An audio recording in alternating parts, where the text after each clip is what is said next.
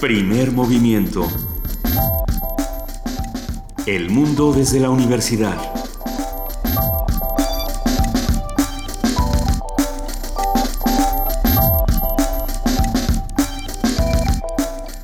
Muy buenos días, son las 7 de la mañana con 3 minutos de este miércoles 31 de agosto y les damos la bienvenida con todo el cariño a todos los amigos que nos escuchan aquí en Primer Movimiento a través de Radio UNAM. Muy buenos días, queridísimo Benito Taibo, ¿cómo estás? Muy buenos días, queridísima Luisa Iglesias, muy bien aquí. Ay, hoy, ¿qué creen? Que viene Trump. Ayer a Hola, las... Juana Inés, Hola, Juana Inés. Buenos días, de información. Entró el, el- el ímpetu. Es que ayer a las 8 de la noche ¿Qué empezaron, empezaron eh, las, las noticias en un sentido y en otro. Eh, que, este, suban el piano, bajen el piano, que viene Trump a entrevistarse con Peña Nieto, dijo el Washington Post.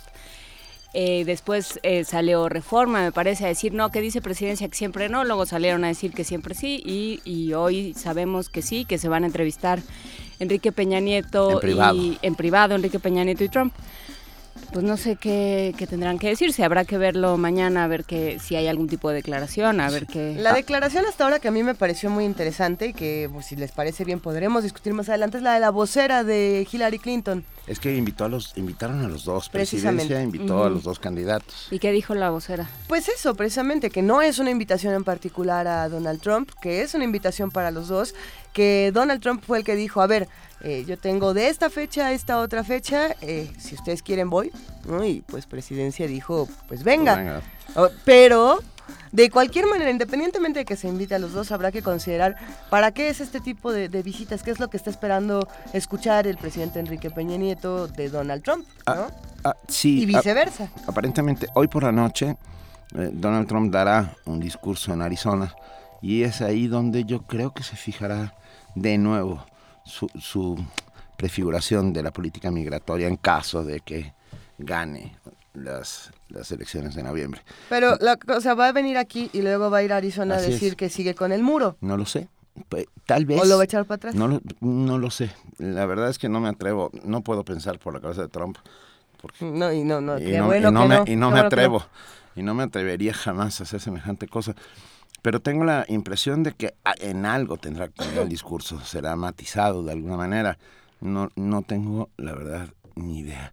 ¿Ustedes qué opinan? ¿Qué, ¿A qué viene Trump? ¿Qué creen que pueda suceder con esta conversación que sostendrá con el presidente de la República? Sin duda lo vamos a platicar a lo largo de este programa. Hay muchísimas notas que discutir. Eh, por un lado, eh, vamos a hablar esta mañana en nuestro miércoles de lectura sobre heroínas. Este tema que esperemos que disfruten. ¿Quiénes son las heroínas y quiénes no? ¿Quiénes son sus heroínas? Ayer yo estuve... Pues Ay, tú, Juana Inés, literarias- tú eres mi literarias, heroína, ¿no? Juana Inés. Literarias, sí, pues sí. O heroínas en general. Pues es Digo, pues no vamos cuenta- a acotarlo. Inés, porque- ¿o ¿A quién puedo poner? Tú puedes poner a quien quieras. Puedes sea- poner a Juan Inés, sí, sí, sí. O yo ayer estuve moderando, es un decir, la verdad es que me invitaron a moderar una mesa y yo más bien me estuve divirtiendo. O sea, me porté bien, no, no se preocupen muchachos, dejé el pro- nombre del programa muy en alto, Gracias. pero... eh, Sabemos que era una mesa importante. Era una mesa interesante organizada por el Programa Universitario de Investigación en Salud en la Facultad de Medicina, donde se hablaba de equidad de género y la práctica y la investigación en medicina. Y salieron temas muy interesantes. Estaban eh, la, la doctora, eh, la cirujana Enriqueta Baridó, estaba la directora de- del Instituto de eh, Fisiología Celular, eh, la doctora Marcia Iriart, estaba también eh, el la directora del Instituto de Neurología Manuel Velasco Suárez y miembro de nuestra Junta de Gobierno Teresita Corona.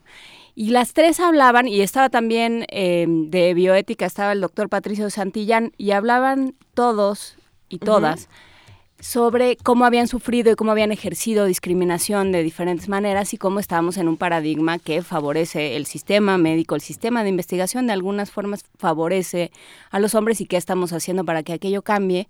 Y por ejemplo, la doctora Marcia Iriart apuntaba que todas las ratas que se utilizan para investigación son, son machos por una serie de, eh, de asuntos hormonales. Esto Por- otra vez regresa a Jurassic Park. Yo siempre quiero regresar a Jurassic Entonces, Park. no, Sí. más bien, eso, ella hablaba de, de investigación en ciencia desde un punto de vista masculino y de cómo aquello ha ido moldeando nuestros paradigmas y de cómo eso de alguna manera afecta a la investigación, ¿no? Lo estoy parafraseando de manera creo que un poco torpe, pero Interesante.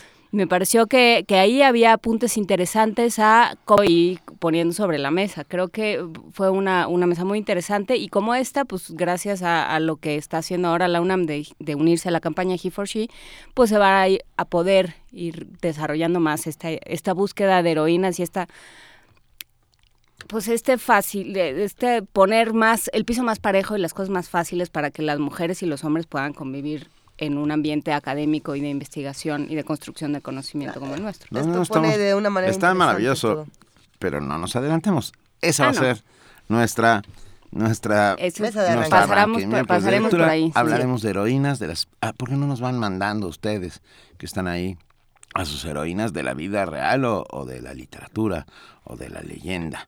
Eh, estamos esperando a que, a, que hablen con nosotros.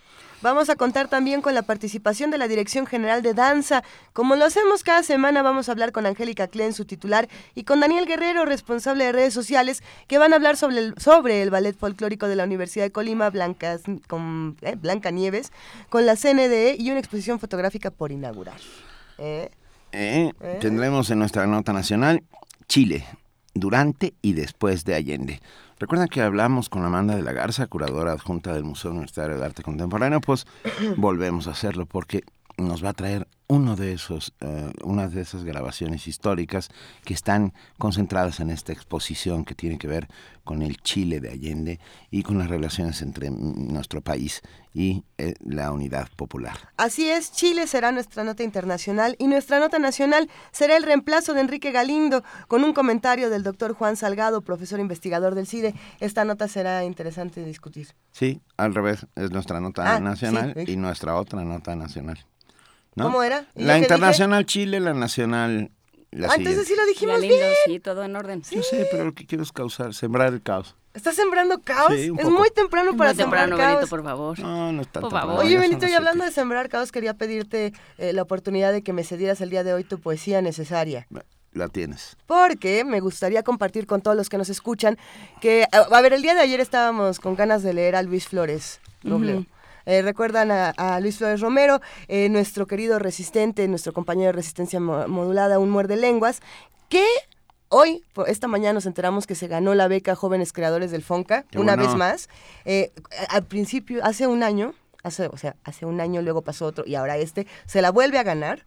Y pues es un placer siempre ver que, eh, que sí hay personas dentro de estas becas que siempre se dice, no, es que se la dieron porque conoce a tal y porque es amigo de no sé quién y no las necesitan. Bueno, Luis Flores es un poeta que trabaja muchísimo, que tiene una voz muy particular y hoy se los vamos a compartir en Poesía Necesaria, Benito. Me parece muy bien. Eso. Entonces tendrá, tendremos poesía necesaria de nuestro amigo Luis Flores. Poesía joven. Muy bien. Tenemos en nuestra mesa del día una, algo francamente apasionante. Comer cerezas con los ojos cerrados o cómo funciona el pensamiento científico.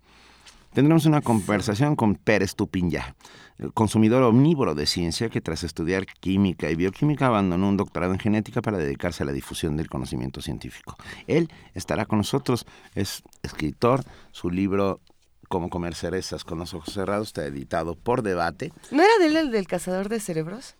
¿Sí? Sí es el de Cazador de Cerebros, ¿verdad, querida Juana Inés? Sí, tiene una serie que se llama El Cazador de Cerebros, El Ladrón de Cerebros. El Ladrón de Cerebros. Porque lo que dice es, eh, ya lo, lo, vamos a platicar con él, no existe la ciencia sin la imaginación y sin la filosofía.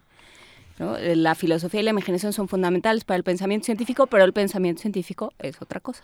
Y vamos a hablar con él sobre pensamiento científico. Será una buena mesa. Yo Por creo supuesto. que sí. Y vamos a cerrar esta mañana, primer movimiento, con la participación del programa universitario de bioética. Hablaremos con el doctor Jorge Enrique Linares, director, que habla sobre el nuevo libro de Peter Singer y sus microensayos sobre bioética. Vamos a ver qué tal se pone todo esto.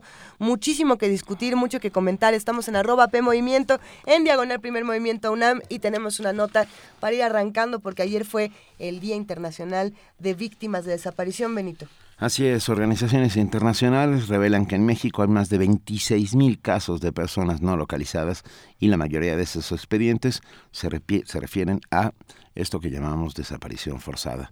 Nuestro compañero Isaí Morales tiene la información.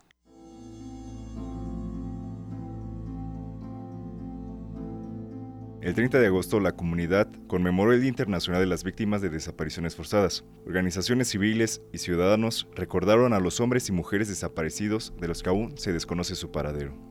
Datos de la Comisión Interamericana de Derechos Humanos revelan que en México hay al menos 26.798 casos de personas no localizadas y en muchos de ellos se trata de una desaparición forzada. Luis de la Barreda, coordinador del Programa Universitario de Derechos Humanos de la UNAM, explicó la conmemoración de este día. La desaparición forzada se refiere a casos en los que se desconoce el paradero de una persona que ha sido previamente detenida por agentes del Estado. Es una de las violaciones de derechos humanos más terribles de que se tenga noticia porque esa persona permanece en un limbo que no se sabe dónde está esa persona, si está viva, si está muerta, esa persona puede estar eh, siendo sometida a sufrimientos terribles o puede haber sido asesinada, entonces además del agravio a la víctima directa, es una causación de un dolor moral muy grande a quienes lo aman. El experto afirmó que los agentes del Ministerio Público, los policías de investigación y los peritos deben recibir una capacitación sólida antes de asumir sus respectivos cargos, pues en México el 98% de los delitos en la materia no llegan a tener una sentencia condenatoria, según datos de la ONU. A partir de la denominada guerra contra el narcotráfico que se inicia en el sexenio del presidente Felipe Calderón, el número de muertos y el número de desaparecidos asciende a decenas de miles. Ahora en los últimos meses se han descubierto tantas fosas clandestinas, tantos cadáveres inhumados clandestinamente. Esos cadáveres podrían ser de personas que previamente fueron reportadas como desaparecidas.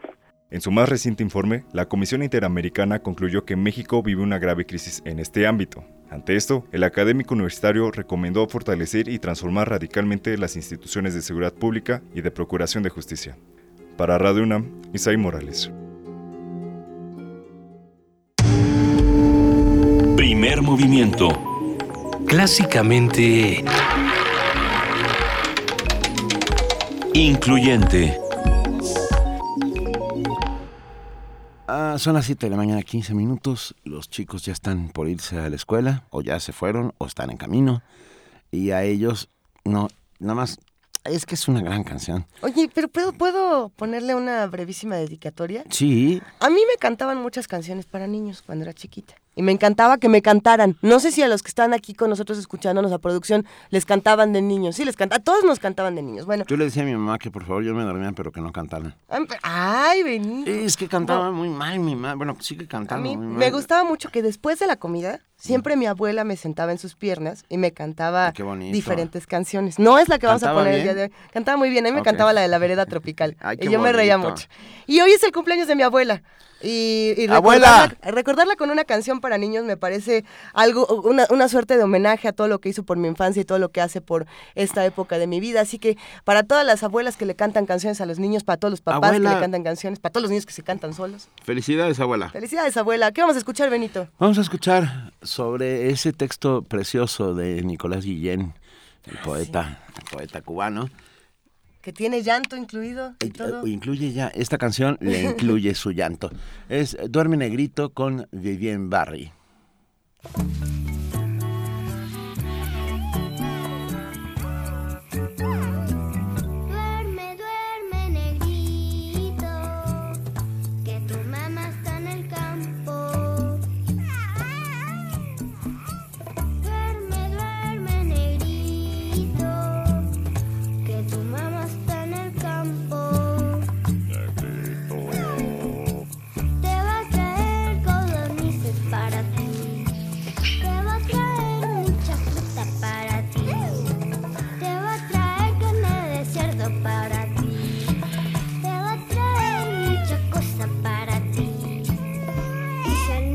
Se duerme, viene el diablo blanco y sos, te come la patita.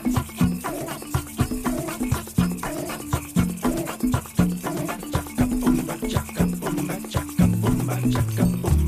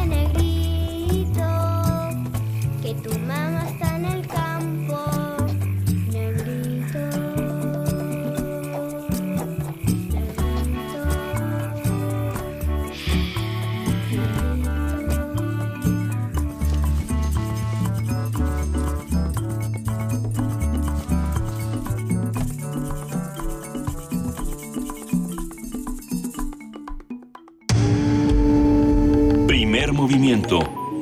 Clásicamente diverso. Miércoles de lectura.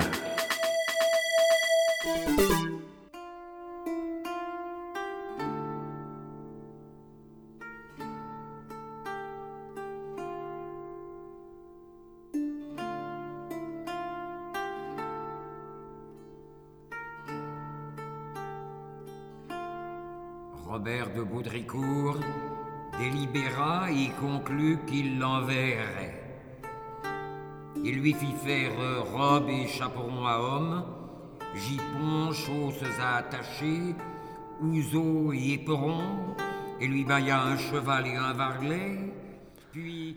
Son las 7 de la mañana con 20 minutos y arrancando con nuestra mesa de lectura, con nuestro miércoles de lectura esta mañana, Benito, ¿cómo, cómo le vamos a dar la vuelta al tema? No le vamos a dar la vuelta, vamos a entrarle como lo hacemos siempre, que es de frente, como, Eso. como forcado guanajuatense, y luego, aunque nos, el toro nos envista. Pero antes, eh, creo que es una buena oportunidad. Hablando de lecturas. Hablando de lecturas, de decir nuestra posición, que es la de siempre, frente a lo que ha sucedido. Nos están pidiendo que nos pronunciemos al respecto de lo que ha dicho Nicolás Alvarado en una columna en Milenio. ah, como, pero bueno, y nuestra posición sigue siendo la que ha- hemos dicho una y otra vez aquí. Creemos fervientemente en la libertad de expresión y en que cada quien es, es libre de poder escribir lo que quiera. Ayer Y que cada quien se tiene que hacer responsable de lo que escribe y uno lo se hace saca al mundo responsable de lo que y lo que publica. Nosotros mismos y, y dimos nuestro posicionamiento acerca, ah, bueno, nuestra misión es informar y lo que hicimos fue anunciar el fallecimiento de Juan Gabriel y decir de su importancia como ícono popular, sin lugar a dudas, alguien que escribió más de 1800 canciones, eh, que fue que fue eh, traducido a muchísimos idiomas, un ícono en muchos sentidos, incluso leímos algunos párrafos de aquel que, que investigó y tuvo todo este, este colmillo inteligentísimo para saber lo que significa la cultura popular, que era Carlos Monsiváis. Entonces, bueno. Ah, a mí me parece que es un tema que se va a tener que seguir discutiendo en redes sociales porque es algo que se discute y es algo que la gente tendrá también el derecho a opinar qué le parece. Ojo. Pero, pero Discutir me parece maravilloso. Siempre- y siempre muy ideas saludable. es espectacular. no tenemos que Insultar estar... Exacto. No, no- tenemos que no estar de acuerdo con, con lo que está sucediendo. A ver, perdón, antes de seguir, nuestra compañera y productora queridísima Frida Saldívar nos quiere decir que qué escuchábamos, que no, que si lo podemos poner para que fonde tantito otra vez, ¿se puede? ¿Qué escuchamos, Juana Inés? Ah, ya, es que Como nos saltamos, este, que Ah, es que todos nos brincamos. Bueno, pues estamos oyendo de Jordi Zaval, que a, a quien todos conocíamos más por esta, por el, Ya volvió, mira. Ajá, por la banda sonora de la película Todas las mañanas del mundo. Gran película. Jordi Zaval, este intérprete de la viola da gamba, que es esta viola chiquita, este, Ajá. más bien esta especie como de chelo chiquito, viola Chelito. grande que se, que se toca entre las piernas, por eso se llama viola da gamba. Eh, escuchábamos la partida de un, de un disco sobre, escuchamos ahora un disco sobre Juana de Arco, que nos pasó Frida Saldívar, nuestra productora. porque vamos a hablar de heroínas. Y ya nada más, para darle, darle cierre a este tema, sí, yo creo que es muy saludable la discusión, yo creo que es muy saludable disentir y decir, yo no estoy para nada de acuerdo con lo que se dijo en este artículo o en otro, de hecho nosotros nos dedicamos a hacer este tipo de cosas en el programa. Eh, también creo que hay que hacer un análisis de autocrítica, a ver si estamos utilizando exactamente las mismas herramientas que condenamos para condenar a los demás, ¿no? Y eso será otro tema de otra discusión. Por lo pronto hablaremos de heroínas, sobre todo hoy, eh, en estos, a- entre ayer y hoy, no me acuerdo porque es tiempo de Australia, llegó al Parlamento australiano la primera mujer de, de aborigen, como se les llama a los indígenas de Australia, y ella dice, yo llego aquí no solo como mujer, sino como alguien que hasta los 10 años no existía legalmente en mi país, porque el gobierno el gobierno de Australia, cuando yo era chica, podía saber cuántas ovejas había en el país, pero no sabía cuántos, cuántos, cuánta población cuánta aborigen había porque no, no les importaba, porque no contábamos para nada. Y ahora pues estamos, estamos tomando un lugar y estamos tomando, cobrando una voz. Eh, ella se llama Linda Burney. Busquen en, en redes su discurso porque fue una toma de postura muy interesante que ha desatado muchísimas reacciones eh, interesantes en las redes. Entonces Yo- quería, eh, bueno, quizás sería interesante, Benito, Juana Inés, preguntarnos qué hace a una heroína una heroína. ¿Qué, qué características tiene una heroína para hacerlo? ¿Qué Híjole, esa es características una- tienen todas estas mujeres? Según el canon, un, héroe es aquel que hace cosas extraordi- eh, extraordinarias en situaciones extraordinarias. ¿no? O sea, responde frente a las expectativas de manera más allá del- de lo que deberían hacer el resto. Yo tengo mi particular eh, panteón laico de heroínas que viven dentro de mí y las cuales admiro y respeto enormemente y siempre han estado ahí como acompañándome ¿Como quién? como Rosa Parks, ah, Claro. esta, esta mujer que desafiando a, la- a- a todos, a, todo lo que había en su tiempo, una mujer negra que se sube al camión ah, y se sienta en la parte de los blancos y con ella comienza de alguna otra manera la lucha por los derechos civiles en los Estados Unidos. Rosa Parks a mí me parece un- un- una heroína en todo el, el estricto sentido de la palabra, porque, bueno, fue golpeada, insultada, este, escupida, fue vejada de muchísimas maneras. ¿Una característica entonces sería el desafío? Yo creo que sí. La valentía. La valentía, La y el desafío que viene implícito. Y que en el caso de las heroínas yo creo que es más, es más fuerte, ¿no? Digamos, eh, si tomamos en cuenta que las mujeres siempre han estado en una posición de subordinación y de ellas se espera sumisión, se espera eh, eh, obediencia, que se queden calladas, que no, no me mires con esa cara de... No, no, te digo, no. se espera, Benito. Querida, no, está bien. Es que me quedé pensando en las heroínas del siglo XIX, que son, que lamentablemente... A todas les daba tosferina. a to- les, les daba tosferina o eran cortesanas o eran prostitutas Sí. o eran amantes de otro o eran amas de casa o, o- o- no o no porque era casi siempre o morían y morían trágicamente Pero morían ¿no? trági- bueno, claro, morían trágicamente. Sí, todas. todas. Madame Bovary la dama de las camelias Todas Ana de Karenina manera todas sí. todas Bueno, y, y va muy, muy pegado con la mujer, con el mito de la mujer caída. Exactamente Tenemos entonces una serie de parámetros que definen cómo eran, por ejemplo, las heroínas del siglo XIX. sí Yo las creo que- literarias por ejemplo Las literarias. porque las otras no había otras heroínas muy chidas pero de también, la vida real Yo creo que hay, Ah, bueno, Sí. que hay, por ejemplo, una de las heroínas que a mí más me llama, bueno, de, de mis queridas heroínas es la mamá de Bram Stoker, por ejemplo. Guau. Eh, por- y, y uno pensaría que ahí el héroe tendría que Drácula ser no precisamente, o sea, uno, uno pensaría que el héroe tendría que ser Bram Stoker por ser el autor y por ser el que genera toda esta novela transgresora, desafiante, valiente, que trabaja una serie de cosas. Y sin embargo, lo que él dice de- en, en numerosos textos y lo que se sabe en su biografía es que todo esto es gracias a que él tiene una mamá eh, extremadamente feminista, luchadora por los derechos humanos en un tiempo donde eso no se acostumbra no existían, ¿no? para Eh, nada. eh, Y Ni que- la noción de lo que significaban los derechos humanos. y que le da una educación lectora impresionante. ¿No? Y entonces a mí me parece que eso es un- una labor heroica en tiempos tan difíciles, ¿no? Donde, como bien dice Juana Inés, lo que se espera de las mujeres es una cosa, lo que se hace es otra, ¿no? Pero, pero es, eh, insisto, esto es en términos de heroínas literarias. Actualmente, eh, ¿qué se necesita para una heroína? ¿Qué es lo que nosotros necesitaríamos eh, de una heroína eh, en el 2016, por ejemplo? Modelos, ¿no? Estaba, eh, Tania Mafalda escribe en Twitter que su heroína fue Hermione. Eh, ah, este, el personaje de, lo cual dice de cuántos años tiene, porque, porque lo leyó a los 11 años, ella es contemporánea de Harry Potter y de Hermione. Eh, y, y sí, es esta, es esta niña que es súper ñoña, ¿no? que se sabe, que hace la tarea tres días antes, que este, a, la, a la que todos le copian, que se sabe todos los hechizos, que está siempre metida en la biblioteca y siempre está preocupada porque no ha estudiado suficiente. Y que, sin embargo, termina siendo la que en muchos momentos lo saca todos de problemas porque ella ya leyó ese libro y entonces ella ya sabe cómo resolver las cosas o tiene un, un dato que les va a servir y va a ser fundamental para, para resolver las cosas. Y este tipo de heroínas son las que se empiezan a imponer en el siglo XX, ¿no? que ya empieza a anunciar eh, Mujercitas, por supuesto, Anne of Green Gables, que es un libro canadiense de una niña que es pelirroja, que hay otro tema también con las heroínas pelirrojas, que A siempre mí me encantan las heroínas pelirrojas. pero siempre son o brujas o siempre eso. o, o son o son conflictivas o están locas o siempre hay algo con los pelirrojos en la literatura y con las mujeres pelirrojas con- concretamente pero sí hay- empieza a ver estas niñas que se comportan como hombres no yo creo que esa es la parte de las heroínas que nos faltaría que nos faltaría mover dónde estamos poniendo la- la- el carácter heroico Pero, pero es, esto se relaciona directamente con lo que nos decía en esta semana Dima Hatif, la poeta periodista, que ella dijo, para llegar a donde yo tuve que llegar, que ella, por ejemplo, eh, podría ser un gran modelo de heroína del siglo XXI, ¿no? Sí. Pero ella lo que dijo fue, yo me tuve que portar como hombre, ¿no? Y no lo decía de una manera, eh, o sea, no, no- victimizante, ¿no? Pues o sea, no. no. como que no era una cosa de pobrecita de mí, sino bueno, pues era lo que había que hacer y fue lo que hice.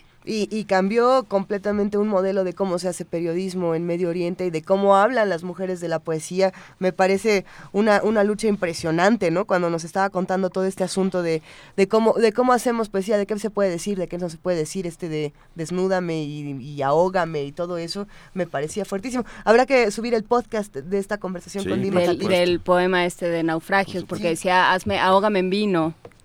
Qué bonito. Sí. Yo, perdón, me- es que me quedé pensando en las heroínas del siglo XIX de la literatura y Ajá. por fin encontré una. A ver, a ver, Por fin encontré una que no... Que no es Milady de que- Winter. Que no es Bueno, no es del Milady- siglo XIX, Milady de Milady. Winter, que es el Capitán Tormenta de Emilio Salgari, que todo el mundo piensa que es un hombre hasta que se descubre que es una mujer. Y tiene una Ah. estocada secreta, pe- pero lamentablemente se vuelve a caer en el... Bueno, es que tenían que caer en el estereotipo porque finalmente el siglo XIX estaba plagado de este oscurantismo que eh, enseguecía la visión y impedía ver a las mujeres en su real dimensión y de lo que podían ser capaces. Ella va a Damasco ah, con su espada, con su estocada secreta, va, va destruyendo eh, infieles, como para no entrar en términos, Ajá. etcétera, etcétera. Pero a lo que va a Damasco es a liberar a su, a su novio. En el fondo, lo único... que- y el novio es bastante imbécil. Como diría la alarma, lo hizo por amor. Sí, lo hizo por amor y, y- y el novio resulta bastante imbécil. O sea, al final dices, híjole, qué gran heroína, pero qué poco... Qué buen vasallo que fuese si tuviese buen señor. Exactamente. En realidad no, en realidad pensar, o sea, me fui con el Cid, pero pues no, en realidad qué, qué pena que tenga que ser vasallo, qué pena que, que, que se construya así a una heroína. Eso.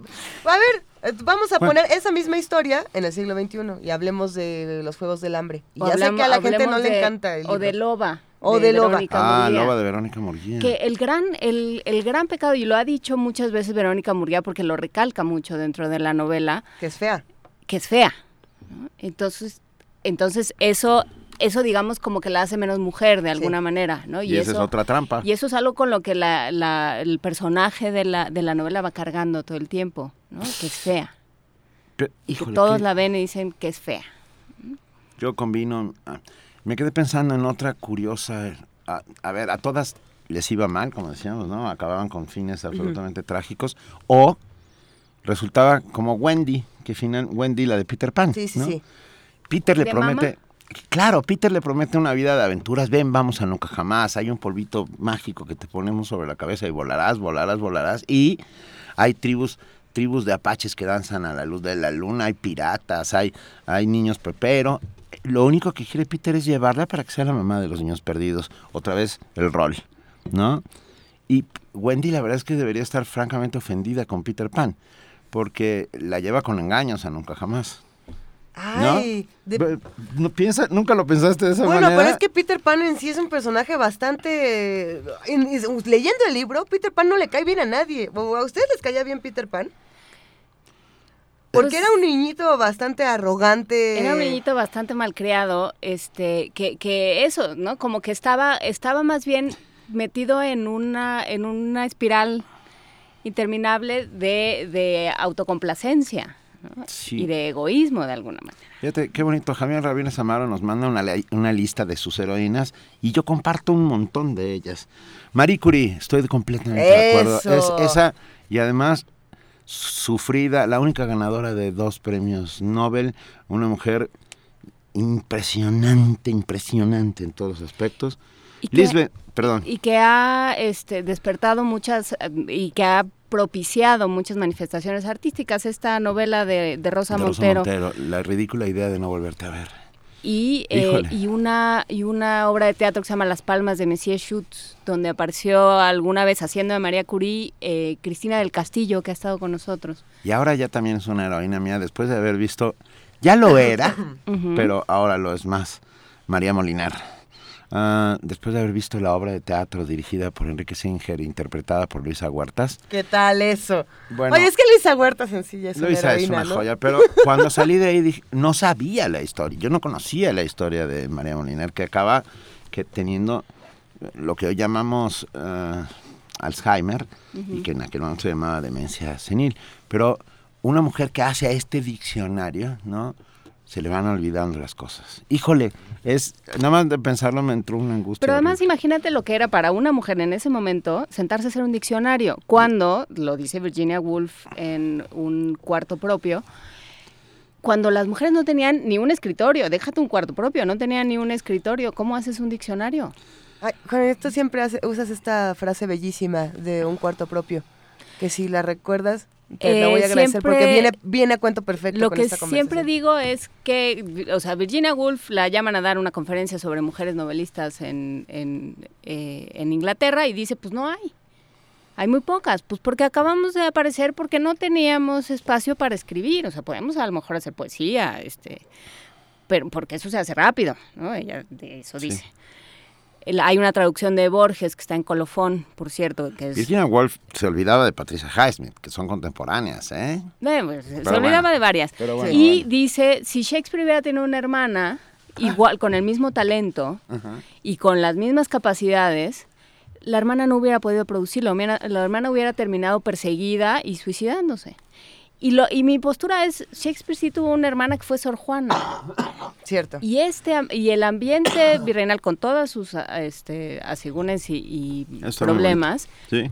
tuvo los espacios que eran la- los conventos. De ahí sale la monja portuguesa. O sea, las monjas escribían y escribían mucho y tenían una vida intelectual muy interesante que de la que un día deberíamos de platicar, porque sí, deberíamos platicar con el, el doctor Rubial de la Facultad de Filosofía, porque él Eso, sabe eso un se montón. presta para toda una mesa, ¿eh? Sí, Ahí no, bueno, sale no. algo interesante. Sor Pero- Juana como la hermana de Shakespeare. Sí, me encanta. me Van encanta. más heroínas de Javier Ramírez Amaro rápidamente. Lisbeth Salander, la protagonista de Millennium, la, Ah, muy la ruda. saga. Ruda, ruda, que bueno.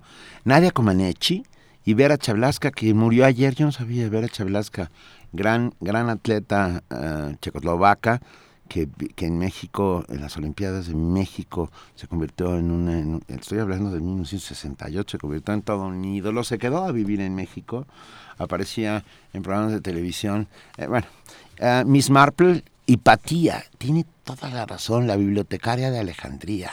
Hipatia. ¿eh? Hipa- Hipatia, perdón, Hipatia. Hay una novela maravillosa sobre Hipatia que escribió, bueno, sobre, sobre la biblioteca, se llama Querida Alejandría, de María García Esperón. Y yo tengo otra que se llama La Biblioteca, que no me acuerdo cómo se llama, pero es, es una novelista de ciencia ficción. pues ahí están esas dos. La de María García Esperón es, un- Es una maravilla, es para jóvenes, la publicó Norma Ajá. en su, en su colección Zona Libre.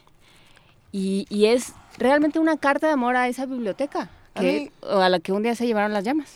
¿Puedo, ¿Puedo darle la vuelta a la conversación a un lugar que a lo mejor me van a batear este, lo más lejos posible? ¿Ya es la obra de Mary Shelley? No, y, y- mira que ayer fue su cumpleaños y siempre eso, y todos los días, todas las horas son de Mary Shelley. Pero en este caso a mí me daban muchas ganas de hablar de una, una personaje del libro que es villana, pero a la vez es heroína y que tiene características de lo más extrañas. Me refiero a Carrie de Stephen King, que es fea. Tiene granos, igual que en, en lo bueno, es bastante fea, tiene granos. Tú Está dices Carrie y yo veo a Sissy Spacek. No Bueno, puedo saltar. sí, no. Es, No, muy diferente a lo que vimos en la película, supuesto. pero la película también es fenomenal. Eh, es completamente reprimida por su madre, completamente es- sufre acosos en la escuela y demás, y, y ella recurre a una venganza espeluznante, ¿no? Porque tiene poderes telequinéticos. Y hay quienes dicen es que es una archivillana, y hay quienes la catalogan como una heroína por defenderse. Sin embargo, el uso de la violencia la mete en el, en el ala de los villanos. Pero sí, entonces ¿Cuáles son? Y lo, y lo vuelvo a traer porque siento que los villanos y los héroes contemporáneos tienen una línea muy delgadita, ¿no? Y, y los Pero antihéroes Eso también. te hace ser un gran personaje de novela, la línea delgadita.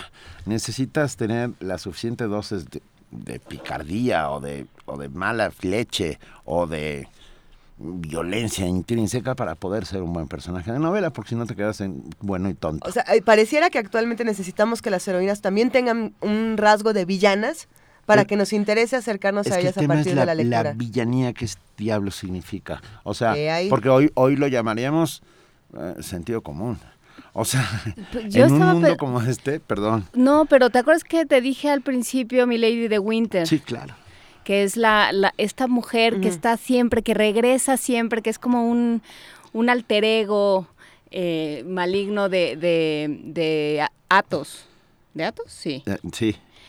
Y, Sí. y que siempre regresa y regresa y regresa y este y está siempre como una sombra ahí y que en realidad lo que es es una sobreviviente no, no es que sea mala es que tiene que sobrevivir su- es que ahí está el tema. Mira, ya gracias a todos los que hacen comunidad con nosotros. Rápidamente, Rosario Martínez, mi heroína es Indira Gandhi. Venga. Carla Twill eh, dice, mi favorita es Sor Juana y la primera esposa de Stephen Hawking y Carmen Mondragón. Sé exactamente a qué se refiere con la primera esposa de Stephen Hawking. Ah, es un, es un, gracias Carla Twill. Ah, esta mujer A ver, cuéntenos. Porque es que esta Bueno, mujer- sí vimos la película. ah, Sí. Se casa con Hawking desde muy jóvenes Ajá. y vi- vive con él, lo atiende, lo cuida. En, bueno, es un tetrapléjico, es un hombre que no puede mover sus extremidades. Ajá. Y ella está al pie del cañón, ah, ayudándole en todo. Y, él, y este encantador personaje, ah, de repente, decide, eh, pues, cambiar de esposa, ¿verdad? ¿No? Y la manda por un tubo. Es horrible, es horrible. ¿Y qué pasó con ella? Ella sigue por ahí y creo que es una científica bastante reputada. O sea, es una mujer interesantísima. Ay, me acabas Pero- de recordar a la, a la esposa de Mahler. ¿Sacaron Bueno. a Alma, ¿Alma? Mahler, no? Alma Mahler. Que era esta compositora que... a mí sí, a mí los reyes siempre me traían biografías de Isadora Duncan Ay. de Alma Mahler yo creo que por eso salía Duncan. por eso salía así ya ven ¿Ya ves? Bueno, pues culpa- la culpa la tienen ¿no? los reyes Carmen Mondragón, es gracias. ¿Quién es Carmen Mondragón? Una violín. Ah mira tú Claro. Sí, que es a la que traes siempre en tu cartera. Yo traigo en mi cartera Carla Twill. su Ah, retratito Sí. ¿No sabías? no Va a sacar, está No, sacando no, a la cartera sacando Benito la Taibo. cartera. Ah, no, pues siempre pensé que era como un pariente lejano que es- ojalá fueran parientes. O sea, entiendo. No, es pariente de todos nosotros. es, es una de las mujeres más interesantes e importantes de la, de la primera mitad del siglo XX mexicano. Dice Oigan. Chío, voy a tener que oír el podcast, van muy rápido como para apuntar. Ahorita yo voy a tratar de hacer un recuento, Chío, y, y lo ponemos Ligia en... Carrillo Puerto. Esa la digo yo ahorita. Oh, que la... La, la hermana de Felipe Carrillo Puerto, que es la primera mujer diputada en este país. En He un ahí. país. Espera, que lo más divertido es esto. En un país donde las mujeres no podían votar. En un país donde las mujeres no podían votar, ella se convierte en la primera mujer diputada por el Partido Socialista de Yucatán. Eh, y que Tecuani acaba de mandar la, la imagen que sale de una de mis heroínas favoritas de la ciencia ficción. Claro. Está mandando la imagen de Sigourney Car- Weaver Carla representando... Ripley, ¿no? ¿Cómo se llama? eh, es Ripley. Ripley. Es Car- Ripley de, de Alien, Alien. por supuesto. Con Ahí su gato. está. ¿Cómo no? Clara. Schumann, dice Paco Barajas, pues sí, también. Clara Schumann. Le- Híjole, hay ahí. Recomiendo rápidamente, a ver, es que podríamos recomendar un montón de libros, pero en el caso de Clara Schumann, de cómo, de cómo A Robert ver. Schumann venció a los demonios Ajá. de Francisco Hernández, Eh, Schumann es el que se, se para poder llegar más lejos. Es que para, está- para perdón, poder cubrir una toda una, una octava, ¿no? De- te- pretende conseguir la independencia del dedo anular Exacto, para que y se su- truena el tendón y es se una truena el tendón para que su mano pueda ocupar más teclas en, en el piano. Es una hist- pero ella, ella es un personajazo. Y justamente ver, ¿de cómo? de cómo Robert Schumann venció a los demonios es poesía de Francisco Sí. Hernández y habla Y es padrísimo. y habla de Clara Schumann todo el Oye, tiempo. Que si se puede decir personaje, como acabo yo de decir. Pues ya dijo personaje de pronto, sí. Lo dice uno con cariño. Existe Ay. la palabra o no, pero Gracias María Inés Roque, cariño. porque yo Pues te existe roqué. porque la decimos. Yo también. María Inés Roque, amiga, dice, nuestra reina es Patti Smith. Eh, ¿Sabes qué? La mía también. Y cuento muy rápidamente una Oye, anécdota. fue- que- Ahorita vamos a poner a sorpresas, Patti Smith. Ya hay sorpresas. Ay, cuento rápidamente una anécdota Sí, de un sí, sí. concierto en Nueva York, en una sala muy chiquita. Ver a Patti Smith a cuatro metros era así, estábamos todos en el, en el nirvana y de repente, en medio del concierto, había 700 personas nomás, paró el concierto y dijo, déjenme decirles algo. Y to- todo el mundo esperando a escuchar, a escuchar la clarividencia de nuestra diosa que nos iba a dar un mensaje. Y nos dijo, lávense muy bien los dientes. Y ese fue su mensaje.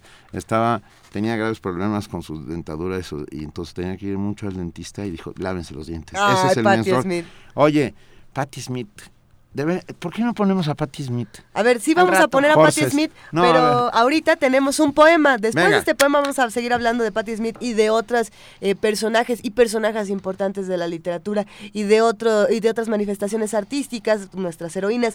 Una de ellas es Natalia Toledo y vamos a eh, pasar con ustedes el poema Realidad. Voy a leer un poema que le dediqué a los indígenas de mi tierra. Ahora se los dedico a los indígenas de Colombia. Primero lo voy a leer en mi lengua materna. Yo lije, jigukana wine gusendani na nya vida, sikarasi beundani la chinagiba. Luna stidu doni birendani kwananashi ya gabiongo. Guchiteni astron pippi vine laza. Negie stima tamoro gukabe washinyabi tua jirigite ne kabizana. Sikaribici bendabualu gubija. Sakaka gussi duluda. Rassi galai ke laga du gaio belegi. Kayaka getasuki. Kadiedo nerakanegisse. Kayaka gendaro. Kajawi juladi. Nendani tishigangola. Ridedo telayu. La realidad. Esos rostros cubiertos que descienden de la montaña como cactus erguidos llenos de espinas, con su aire puro a cuestas. Esos rostros de estambre negro, ojos anémicos, coágulos en el tiempo. ¿Qué es ser indígena? He aquí mi lista. Tener un idioma para los pájaros, para el aire que silba, un idioma para hablar con la tierra, para platicar la vida, para seducir en las fiestas de los pueblos, una lengua para reírse del forastero torpe, sombras silentes, hiedra en el cuello de la cobardía. ¿Qué es ser indígena? Ser indígena es tener un universo y no renunciar a él. Estamos, seguimos aquí discutiendo, que pues, faltaría más. Gracias, de verdad, a todos los que hacen comunidad con nosotros. Eh, Oikos Luz dice, mis heroínas, mi mamá, mi tía, mis hijas y Violeta Parra. Está muy bonito. Es muy bonita Está- la, la eh, jerarquía. Está muy bonita. Eh, Kiela, Pero es que estamos en ese libro que se, de Belena Poniatowska, publicado hace mil años por que se llama Querido Diego, te abraza Kiela. Ajá. Pero Kiela es la mujer ru- rusa de, de Diego. la mujer rusa de Diego Rivera. Sí. Venga, Berito, yo sí. sé, No, estoy viendo... esto está como chirriando mi cabeza. ¿Qué está pasando? a ¿Qué los está enanitos de tu cabeza sacando papeles y diciendo, ah, no, este es el teléfono del plomero, aquí hay una tarjeta de un señor que me la dio en Pachuca y así, buscando inf- información. ¿Dónde está Benito? No, ah, la estoy sacando de tu cabeza ah, gracias. Carla Twill por escribir y No. decirnos que No, añade no. que la esposa de Stephen Hawking fue realmente quien le provee argumentos y fórmulas para desarrollar su teoría. Y luego la... La abandona, ese es Ah, chale. ¿Qué pasó, Stephen Hawking? Sí, bueno, chale. hay, hay muchas heroínas por ahí, heroínas de la pintura. Ya nos, nos mandaron a Leonora Carrington por ahí. También nos escriben que Frida Kahlo es otra heroína de nuestro país. Ma- Hay heroínas de la música, como mencionábamos a Patti Smith. Y también nos mencionan a Nina Simón. ¿Qué nos mencionó a Nina Simón? Mamancini. Ni- Nina Simón, esas voces como que sí cumplirían porque son desafiantes, valientes y que rompen con los esquemas que estamos esperando eh, de, de las mujeres del tiempo, del tiempo establecido, ¿no? Esas son tres de las características que hemos sacado hasta ahora de mujeres heroínas. ¿Qué otra característica quieren poner sobre la mesa? Pues yo creo que, que rompen incluso con los estereotipos y con cualquier tipo de característica. Justamente el rompimiento con, con la norma, con el canon, con lo eh, obligatorio, con lo establecido, es parte de su, de su, eh, de su sino, vamos. Belleza mexicana dice, heroína también Camille Claudel, escultora, siempre se la vio como la amante y alumna de, De Rodin. de y, y la verdad es que brillaba por luz propia, pero por mucho. Es, es eso, las sombras largas de los hombres, ¿no? Elena Que- Garro. que, bueno, bueno, esa ya no era una sombra, eso era una lápida. O sea, la lápida de Octavio Paz sobre Sí, ella es sí. no es una sombra, es mucho más duro Es que eso, ¿eh? durísimo. Sí. Pero, pero leer el Elena Garro es, es un ejercicio di- disfrutable como pocas cosas, yo creo. Sí. Ahí Ah, hay ahí tengo otra, Nelly Campobel.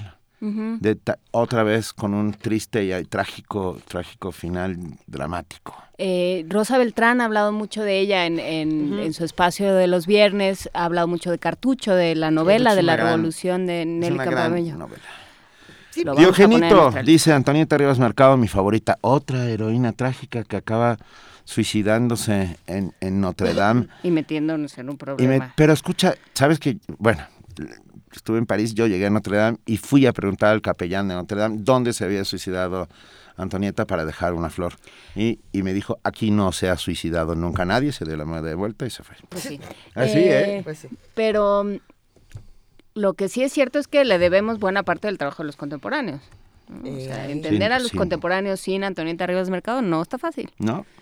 No, Eh, sin lugar a heroínas, dudas. heroínas escritoras. A ver, para mí mis heroínas escritoras. Patti, digo, Ya, ¿no? Patricia Highsmith. Patricia sigue. Highsmith. Híjole. Pues es que para mí Amparo Dávila e Inés Arredondo, las dos mexicanas, que en hecho. tiempos, en tiempos donde no había escritoras y no había voces femeninas llegaron y dijeron, ah, ¿cómo de que no? Y además escribimos de los géneros que ustedes no quieren exacto. escuchar. No vamos a escribir de fantástico, vamos a escribir eh, de misterio, vamos a escribir de cosas raras. Este cuento de Inés Arredondo rarísimo donde un hombre le lame, le, le lame los pies a otro. ¿Ya lo leyeron? Se los voy a compartir. Es Pon- sí, insólito, ponlo- insólito. en tus redes. sociales los vamos a compartir.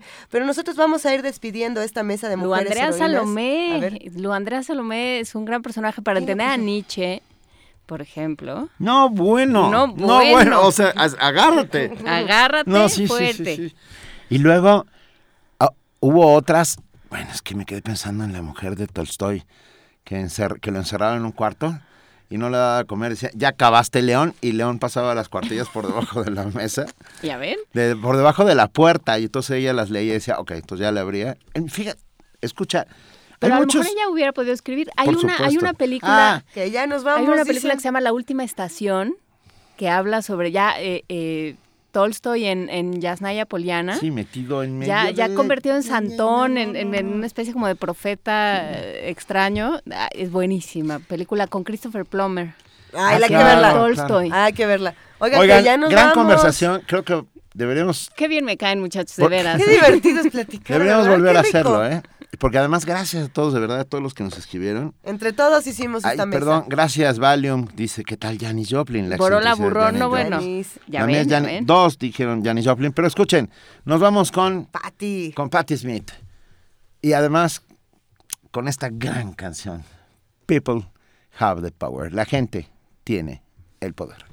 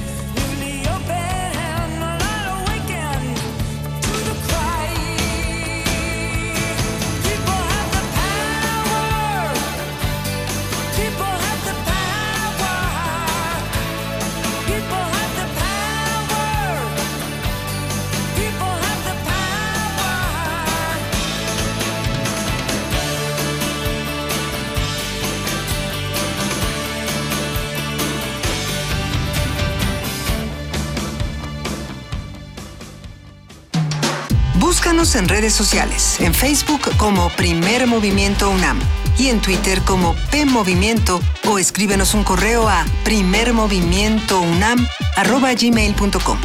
Hagamos comunidad. Híjole, gracias de verdad a todos los que escribieron rápido. Antonio Falcón dice sí, Carmen Cerdán y admiro la emoción que se nota en cabina.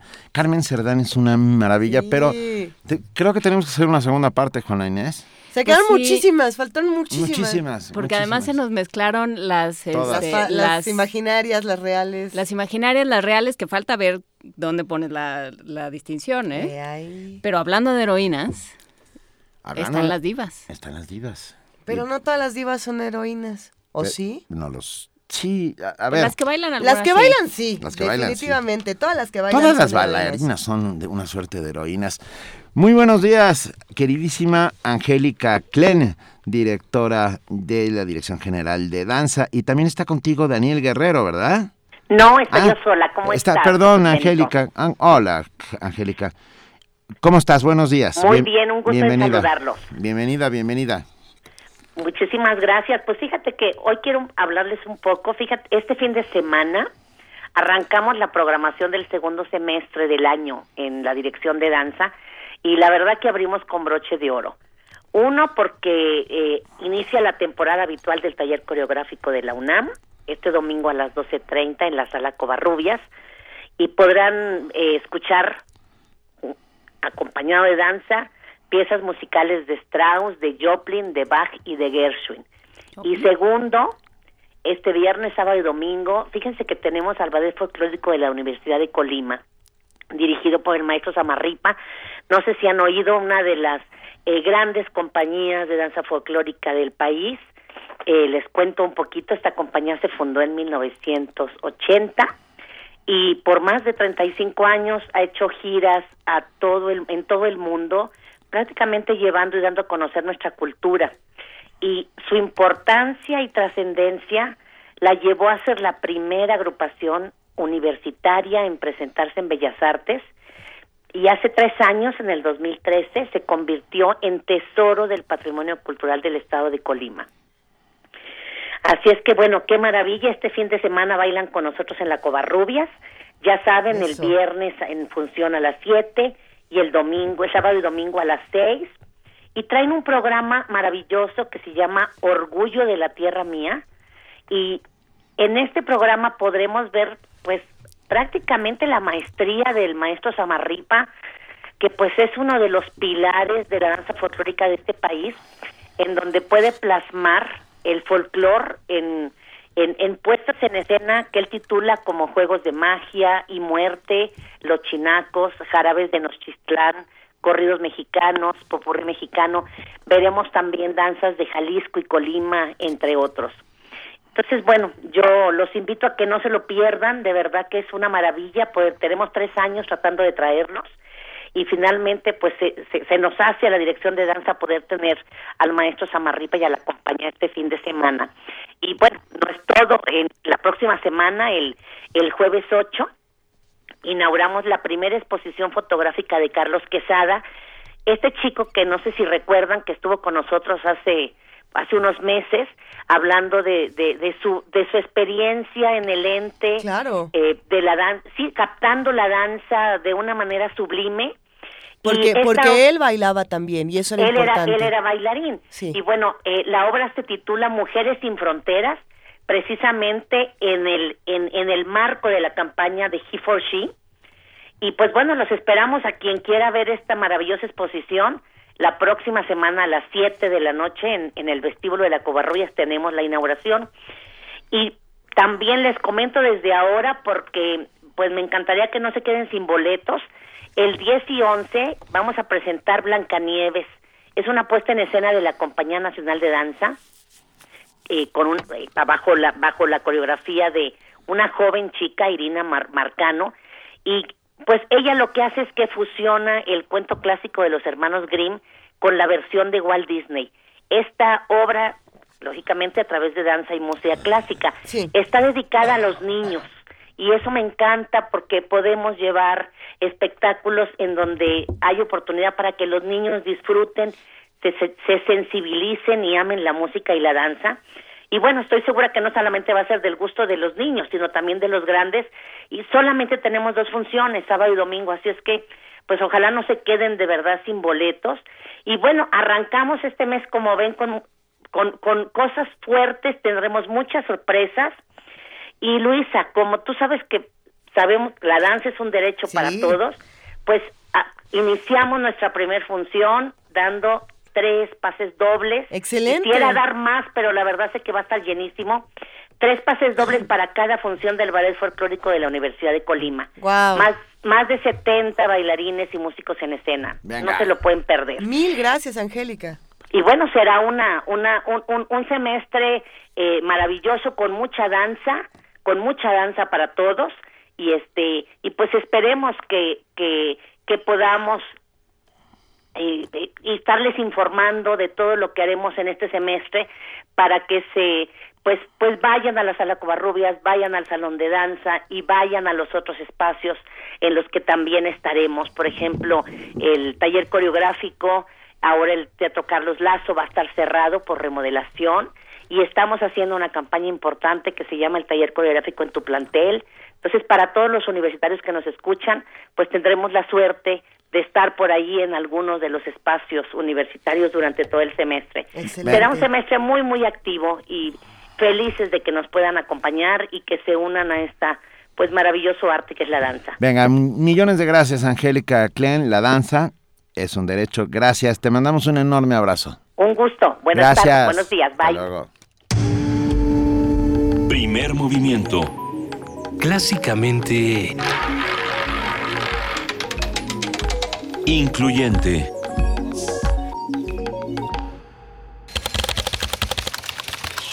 corte informativo. La UNAM.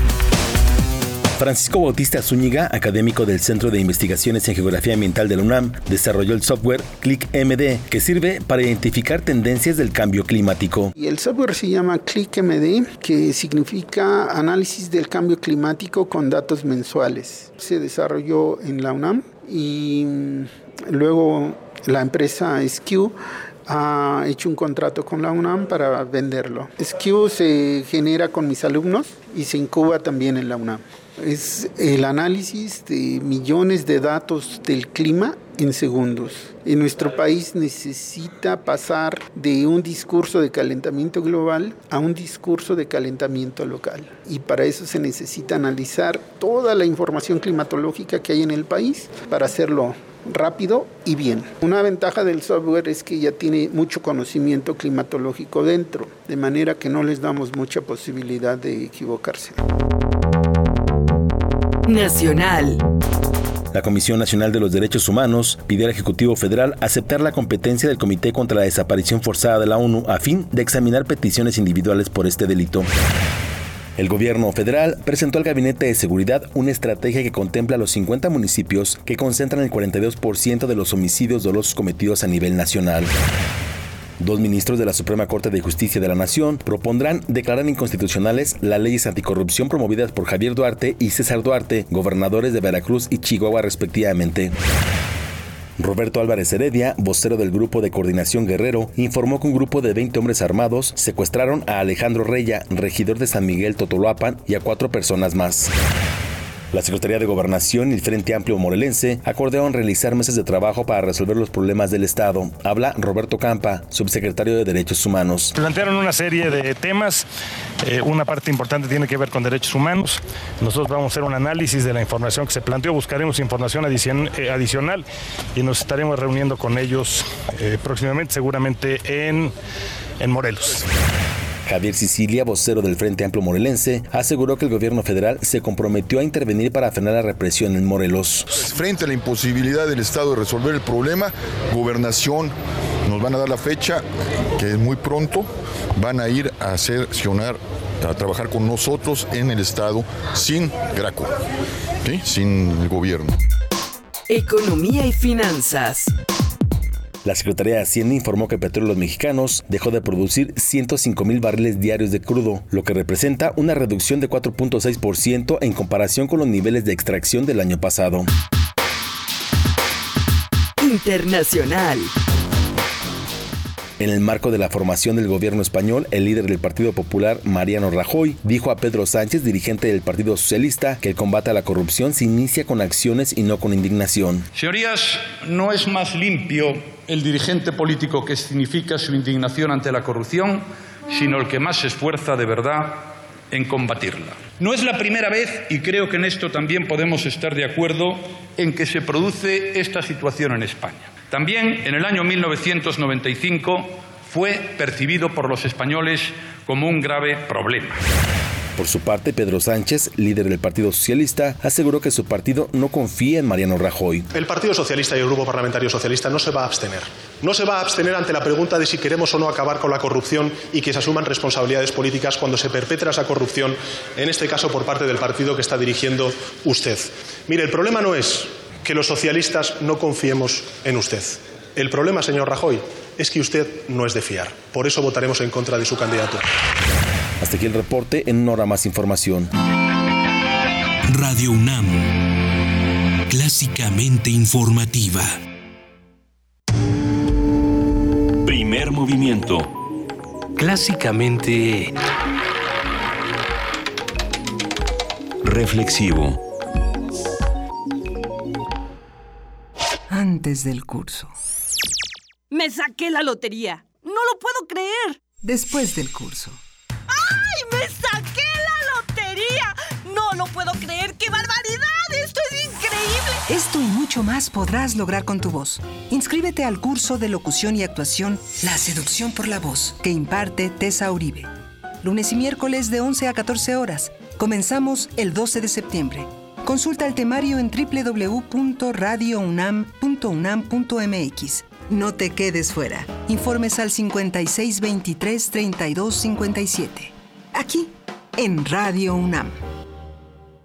¿Eres de los que se la pasa posteando fotos en el Face burlándose de los políticos? ¿Dándole retweet a esas frases inteligentes de protesta? ¿Muestras tu inconformidad en redes sociales? ¿Haces memes quejándote del gobierno? En el Partido Humanista queremos decirte que eso no va a cambiar las cosas y que si quieres que este país cambie, tienes que ponerte a trabajar. Y el partido político es el mejor instrumento para cambiar las cosas. Y este es nuevo, no tiene vicios y tiene espacios para ti. Súmate, conócenos y pongámonos a trabajar. Partido Humanista Ciudad de México.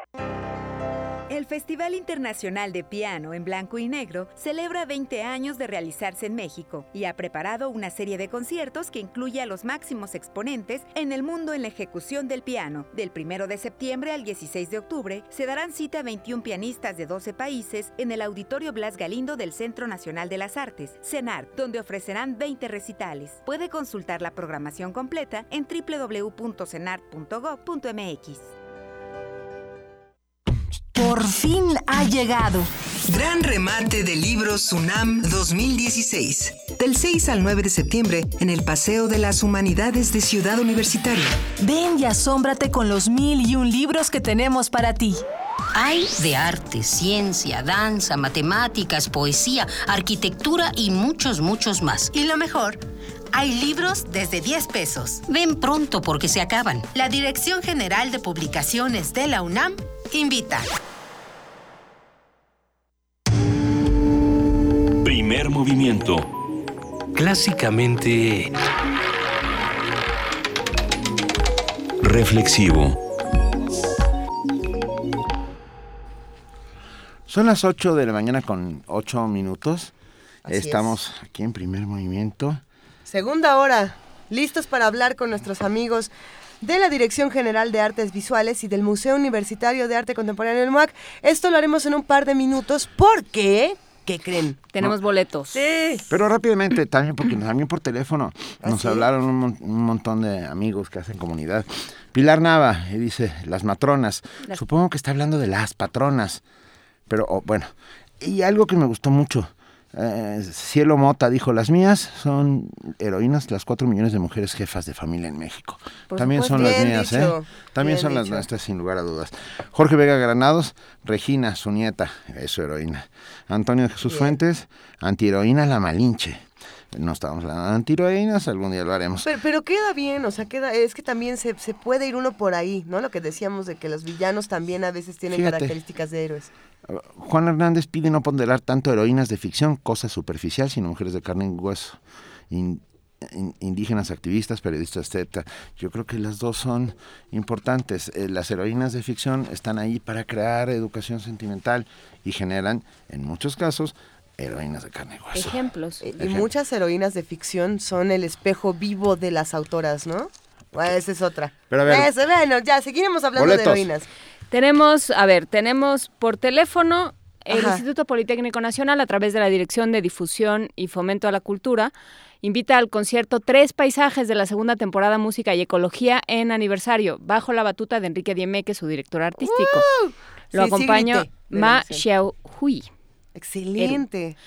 Es este jueves 1 de septiembre a las 7 y sábado 3 de septiembre a la 1. Vamos a regalar cinco cortesías dobles al público para cada concierto. Esto va a ser en el Auditorio Ingeniero Alejo Peralta del Centro Cultural Jaime Torres Bodet, en avenida, eh, ubicado en Avenida Wilfrido Macieu, sin número casi esquina con Avenida Politécnico en Zacatenco, por supuesto. Entonces, este jueves, si quieren ir el jueves a las 7 y el sábado 3 a la 1, Ajá. hay cinco cortesías dobles, llamen por teléfono y Alex, Alejandro Maza, nuestro chico de servicio social, los va a atender. Y en Twitter regalamos boletos para Danza UNAM, pases dobles para las funciones del Ballet Folclórico de Colima, tres para cada día, viernes, sábado, domingo. Si quiere uno, responde con su nombre, más Danza UNAM, más Ballet Colima, todo está en Twitter. Así es que Politécnico por teléfono, Danza UNAM por Twitter. Llámenos, escríbanos, estamos aquí en nuestras redes sociales. Nota Internacional. La exposición a los artistas del mundo, el Museo de la Solidaridad Salvador Allende, presenta una narración del arte y la política entre México y Chile en la década de los 70. Una gran variedad de documentos oficiales, fotografías, cartas, grabaciones, videos, obra gráfica y testimonios recientes se guían por los tres conceptos que dan origen a esta muestra. Solidaridad, exilio y resistencia. Como resultado del proyecto socialista encabezado por Salvador Allende, un grupo de intelectuales y artistas dirigidos por el brasileño Mario Pedrosa, influyente crítico de arte, convocaron en 1971 a los artistas del mundo a donar obras para la fundación de un museo de arte moderno y experimental para el pueblo chileno. Este es el Museo de la Solidaridad. La exposición se centra en las eh, donaciones de artistas mexicanos a esta colección y hoy conversaremos sobre los detalles de la muestra sobre Allende que existe hoy ahí en el MAC, lo que nos dice del contexto de Allende, eh, lo- la- eh, los tiempos de la unidad popular y lo del que dice del Chile de hoy. Y para ello nos acompaña, y lo agradecemos muchísimo, Amanda de la Garza, curadora adjunta del Museo Universitario de Arte Contemporáneo. Muy buenos días, Amanda. Gracias por estar una vez más con nosotros. Hola, buenos días. Muy buenos días. A ver, ¿qué, qué puede, qué nos dice la exposición? Bueno, la exposición intenta hacer precisamente, como ya ustedes apuntaban, un recorrido por las relaciones entre arte y política en los años 70, a partir de explorar este caso que es emblemático, digamos, del momento de, de la época. Eh, la forma en que los artistas estuvieron involucrados en este compromiso a, digamos, a esta vía pacífica eh, a esta revolución pacífica que representó eh, el, gobierno de la Unidad Popular.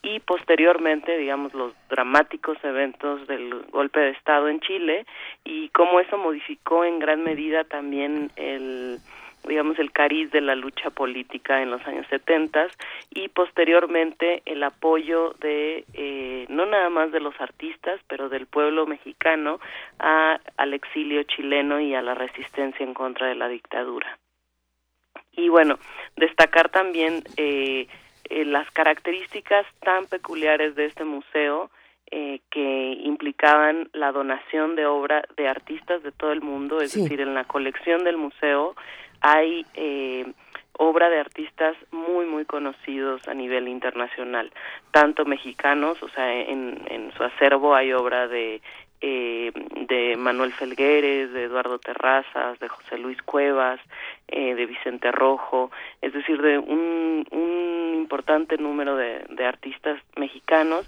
y también de artistas extranjeros que además van desde la abstracción, eh, el minimalismo, el arte conceptual, eh, la gráfica, digamos, más tradicional y también la gráfica experimental, escultura, es decir, en donde el, la corriente artística o la forma artística eh, no era lo que determinaba el sino el gesto de solidaridad en torno a una causa social y política como como fue pues el régimen de, de Allende en al inicio de los años 70. También esta eh, digamos este caso nos permitía articular las relaciones entre arte y política en México, es decir, la manera en que se transformó eh, esta relación a lo largo de los años 70 y cómo en la segunda mitad de los años 70 eh, eh, cobra fuerza también el arte conceptual eh, a partir de un compromiso eh, decidido y de una perdón de una radicalización también del movimiento social y del entendimiento de que debe haber una identidad entre la forma artística y eh, el compromiso político es decir la obra artística habla directamente de los problemas políticos o de temas de índole social y no nada más es el gesto de apoyo, ¿no? Y bueno, eh, digamos, básicamente ese es, ese es eh, lo que intentamos desarrollar en la exposición. Pero algo, algo que también me resulta importante e interesante es que la exposición, quiero decir, la obra gráfica, eh, lo que está ahí representado por, por los artistas, eh, viene acompañado por un montón de archivo, de, de grabaciones, de filmaciones, de documentos de la época. Cuéntanos un poco esa parte que creo que es muy interesante, por favor. Bueno, eh, precisamente es una historia que no está eh, contada eh, en el sentido Sí. de que de que no se había podido investigar antes, porque pues también debemos eh, contextualizar esto en términos de lo que la dictadura produjo eh, de borramientos de la memoria o de, la- de los archivos. Es decir, la dictadura tuvo un, un, eh, un decidido eh, intento de borrar la memoria tanto de lo que pasó en la Unidad Popular como del periodo de la dictadura. Entonces, en el retorno a la democracia ha habido una labor pues de muchos agentes, de muchas personas para intentar eh, reconstruir todo ese periodo, pero es a cuentagotas, ¿no? Eh, rescatando archivos, como en el caso del Museo la de la Solidaridad. Entonces, en donde la, la colección se reunificó eh, una vez eh, que retornó la democracia a Chile. Entonces, nosotros nos abocamos a investigar eh, desde archivos en México como archivos en Chile, eh, de, de, archivos de asociaciones civiles o de personas, eh, el archivo de los propios artistas que participaron en estas donaciones, también archivos públicos del Archivo General de la Nación, ver todos los periódicos, etcétera, el, el, el archivo del Museo de la Solidaridad, las correspondencias eh, y también a partir de testimonios, que ese es otro componente fundamental para nosotros en la investigación. Es decir, rescatar la memoria viva de aquellos actores, aquellas personas que vivieron, digamos, este este periodo de manera directa. Y justamente, gracias a la enorme generosidad de ustedes, eh, Amanda, tenemos un, un audio de Fernando Gamboa eh, que presenta que habla de lo que está recogiendo en su hotel durante el golpe. Así es. Así es. Cuéntanos un poquito de él antes de, de que lo pongamos, por favor. Sí, bueno, Fernando Gamboa fue este importantísimo agente cultural eh, a lo largo del siglo XX eh, y bueno, él era funcionario del, del IMBA en esa época y director del Museo de Arte Moderno. Estaba en Chile eh, porque estaba llevando una exposición de las obras maestras de los tres grandes, Orozco, Rivera y Siqueiros, a, de la colección del Carrillo Gil, a, eh, que recientemente había, eh, digamos, eh, había sido adjudicada al Estado, ¿no? Y la, la llevó a, llevaba estas obras al Museo Nacional de Bellas Artes y la exposición se inauguraba digamos en unos días próximos en, en dos tres días y eh, pero en eso ocurre el golpe de estado la exposición ya estaba montada eh, en, el Museo Nacional de Bellas Artes y eh, ocurre el golpe de Estado y entonces Fernando Gamboa, como en otras ocasiones, acostumbraba llevar una grabadora y reportear, digamos, un poco de lo que estaba sucediendo en su entorno. Entonces eh, realiza una grabación, por un lado, en donde en, desde el hotel eh, está escuchando la forma en que, digamos, eh, se oyen las metralletas, el bombardeo al- a, la moneda, y está, digamos, con, con otras personas de, del, del gobierno mexicano, eh, y entonces están resguardados en el hotel, entonces va relatando y también va haciendo algunas observaciones del momento tan dramático que, eh, en el que están viviendo. Bueno, de viva voz, Fernando Gamboa, el 11 de septiembre de 1973, Santiago de Chile. Yo, por cierto, voy a ver mi habitación. Venía a mi habitación, que era 917, para ver si no había habido algún disparo aquí dentro o hubiera habido fuego. Pero no, afortunadamente. Veo que han desalojado los tanques que se frente al, al palacio del lado lateral, pero ahora se han puesto enfrente todos y empiezan a disparar de nuevo. Los tanques, kilómetros muy cerca de las 11, que es la hora en que han amenazado con la intervención de la aviación.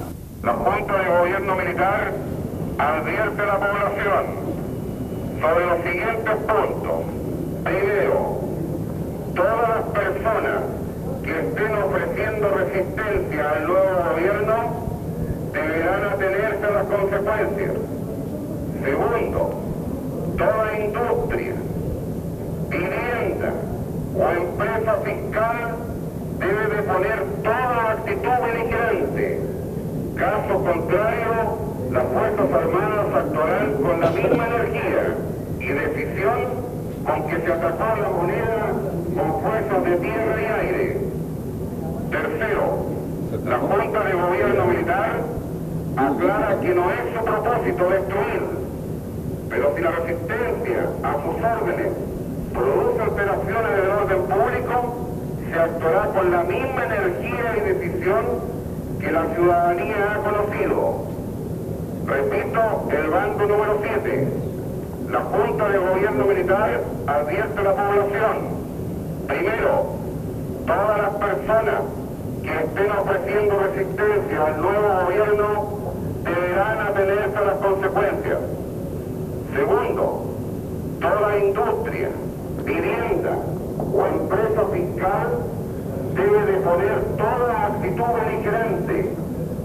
Caso contrario, las Fuerzas Armadas actuarán con la misma energía y decisión con que se atacó a la moneda, con fuerzas de tierra y aire. Tercero, la Junta de Gobierno Militar aclara que no es su propósito destruir, pero si la resistencia a sus órdenes produce alteraciones del orden público, se actuará con la misma energía y decisión que la ciudadanía ha conocido. Firman el presente bando los comandantes en jefe del ejército, Armada, Fuerza Aérea y Director General de Carabineros de Chile. Adelante, estudio.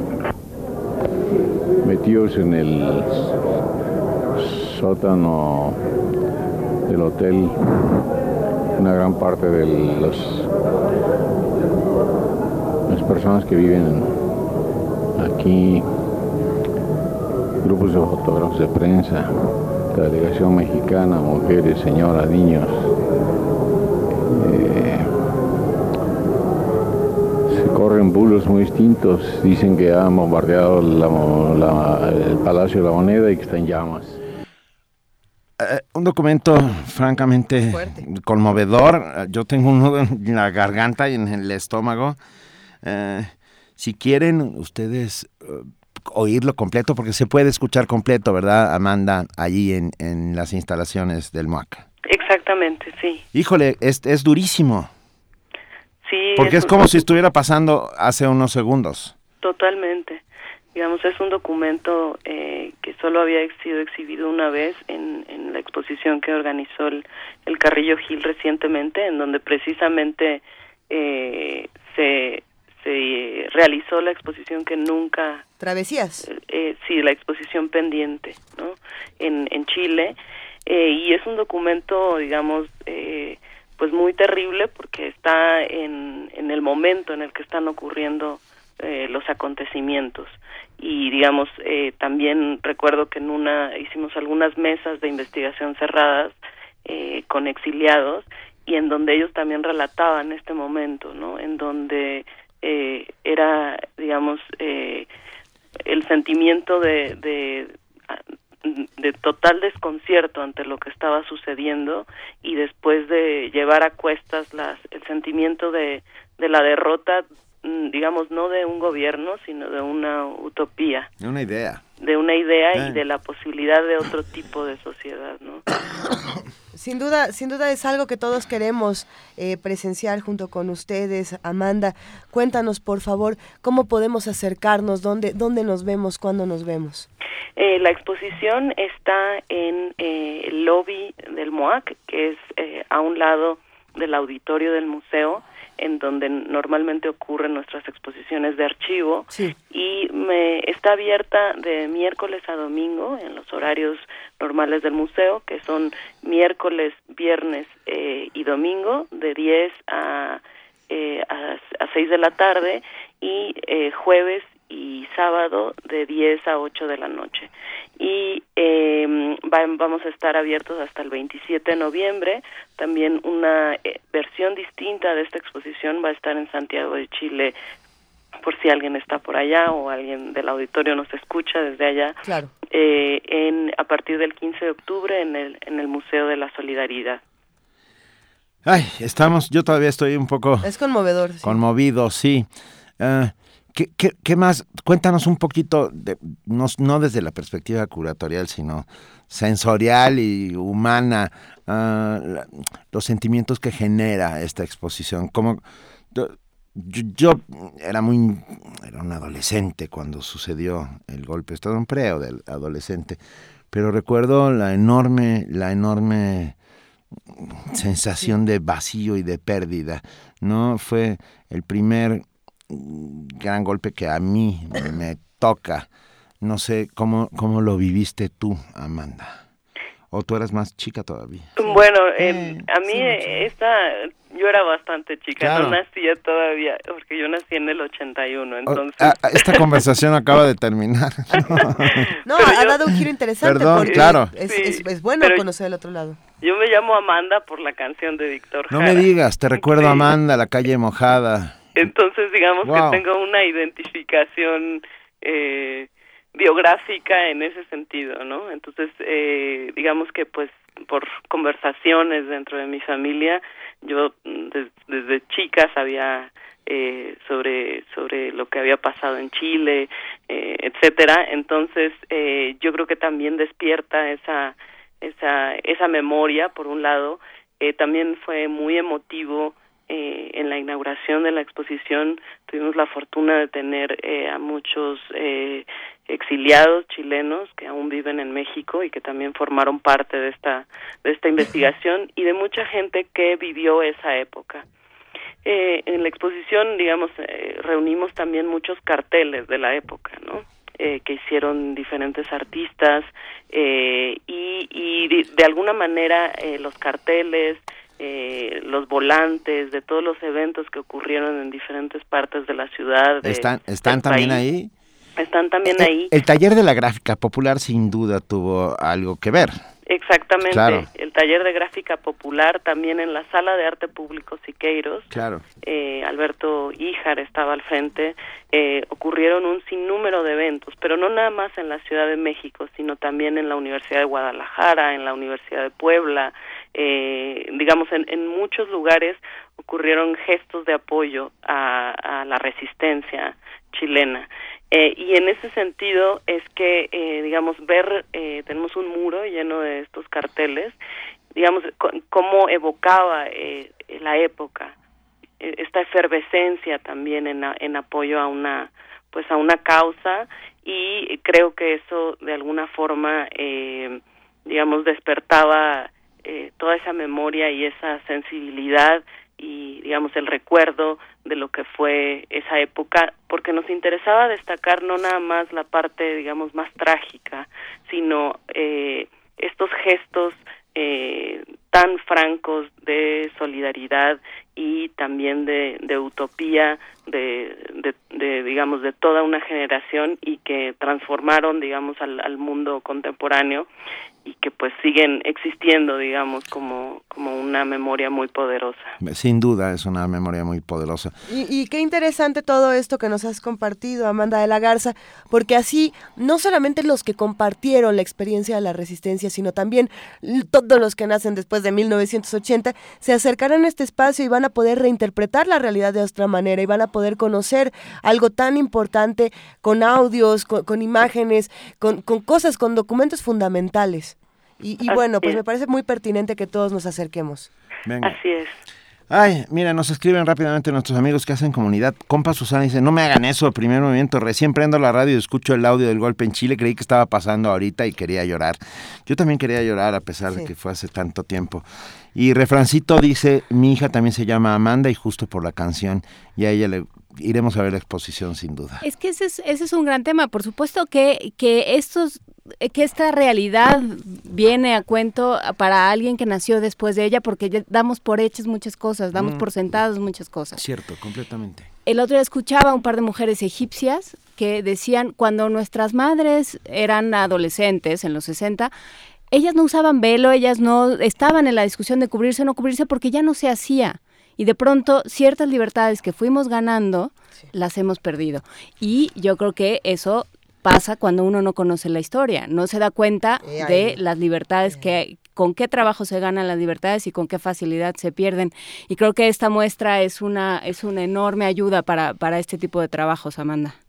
Sí, así es. Yo creo que, que también nos ayuda a entendernos a, a, digamos a nosotros como como sociedad también por las contradicciones tan eh, digamos eh, complejas de en, lo que ocurrió en los años 70 frente a un gobierno que tenía un discurso antiimperialista pero que por otro lado eh, reprimía los movimientos sociales, ¿no? Gracias, gracias por estar con nosotros, Amanda de la Garza, curadora adjunta del Museo Universitario de Arte Contemporáneo. No, todos a ver esta muestra, esta muestra importantísima. Eh, a, los artistas del mundo, el Museo de la Solidaridad Salvador Allende. De verdad, gracias. Y sabes qué, nos vamos a ir con, recordando al compañero presidente, que así llamaban a Salvador Allende, con este homenaje que le rinde Pablo Milanés con Yo pisaré las calles nuevamente. Yo pisaré las calles nuevamente de lo que fue Santiago ensangrentada y en una hermosa plaza liberal me detendré a llorar por los ausentes.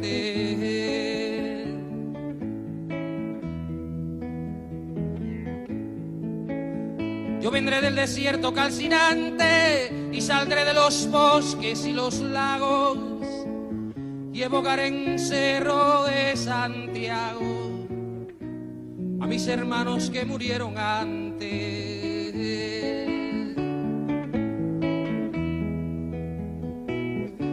Yo unido al que hizo mucho y poco,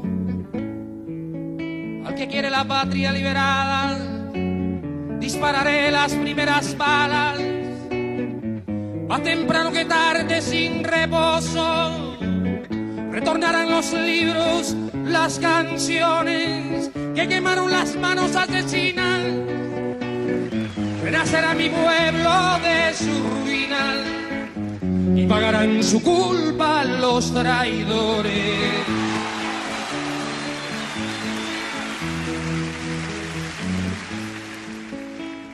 Un niño jugará en una alameda y cantará con sus amigos nuevos. Si ese canto será el canto del suelo, a una vida cegada en la moneda. Yo pisaré las calles nuevamente de lo que fue Santiago ensangrentada y en una hermosa plaza liberada me detendré a llorar por los ausentes.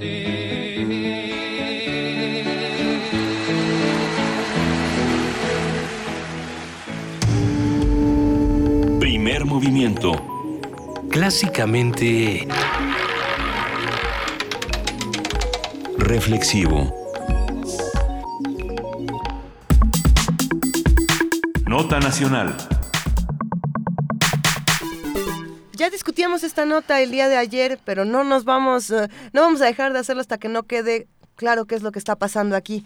A ver, este O, lunes. o lo más claro que podamos. Vamos a ver.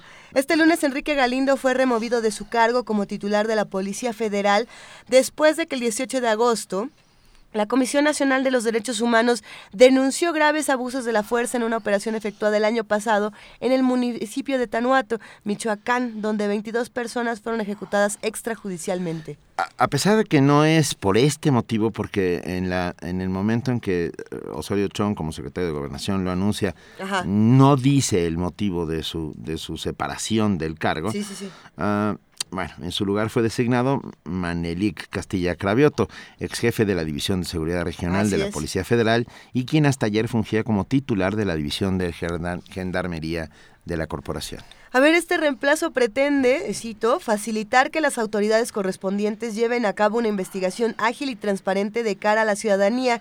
Esto lo informó el secretario de Gobernación, Miguel Ángel Osorio Chong. ¿Qué significa esto que está diciendo? Vamos a discutirlo también. De acuerdo con el informe de la CNDH, el 22 de mayo de 2015, 43 personas murieron en un operativo policial en un rancho de Tanuato, Michoacán. El titular del organismo, Luis Raúl González Pérez, indicó que además de las 22 ejecuciones extrajudiciales, cuatro víctimas más murieron por, cito nuevamente, con comillas, el uso excesivo de la fuerza. El gobierno ha negado cualquier situación de abuso en este caso. Sin embargo, afirmó que no encubrirá a nadie si se prueban las acusaciones.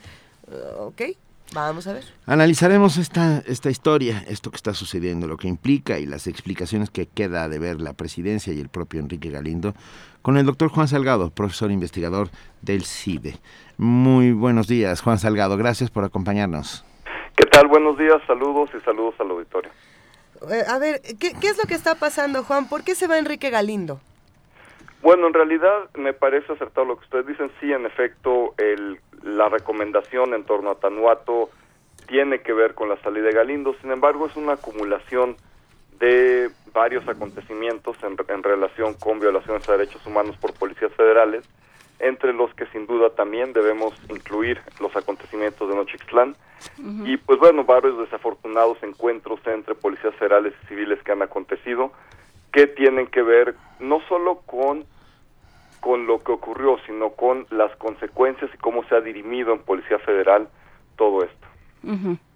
¿Y cómo se ha dirimido en Policía Federal? Porque no, no nos han dado muchas explicaciones. No sé tú qué, qué opines, Juan. Pues, Bueno, me parece que en particular eh, donde tenemos más informaciones con respecto a Tanuato por la investigación que ha hecho la Comisión Nacional de los Derechos Humanos y la investigación que ha hecho la misma Procuraduría eh, de Justicia General de Justicia de Michoacán. En ese sentido, pues es claramente un objetivo policial, un operativo policial muy típico que responde a una actividad extrema de delincuencia organizada. Es decir, no es que el objetivo no estuviera justificado, por supuesto que tenía que actuar la, la Policía Federal en ese momento y en ese lugar porque habían derribado anteriormente un helicóptero de, de las Fuerzas Armadas. Se le atribuye a El Mencho, a, este, a Nemesio Ceguera del cártel Jalisco Nueva Generación, esta, esta, esta, esta acción.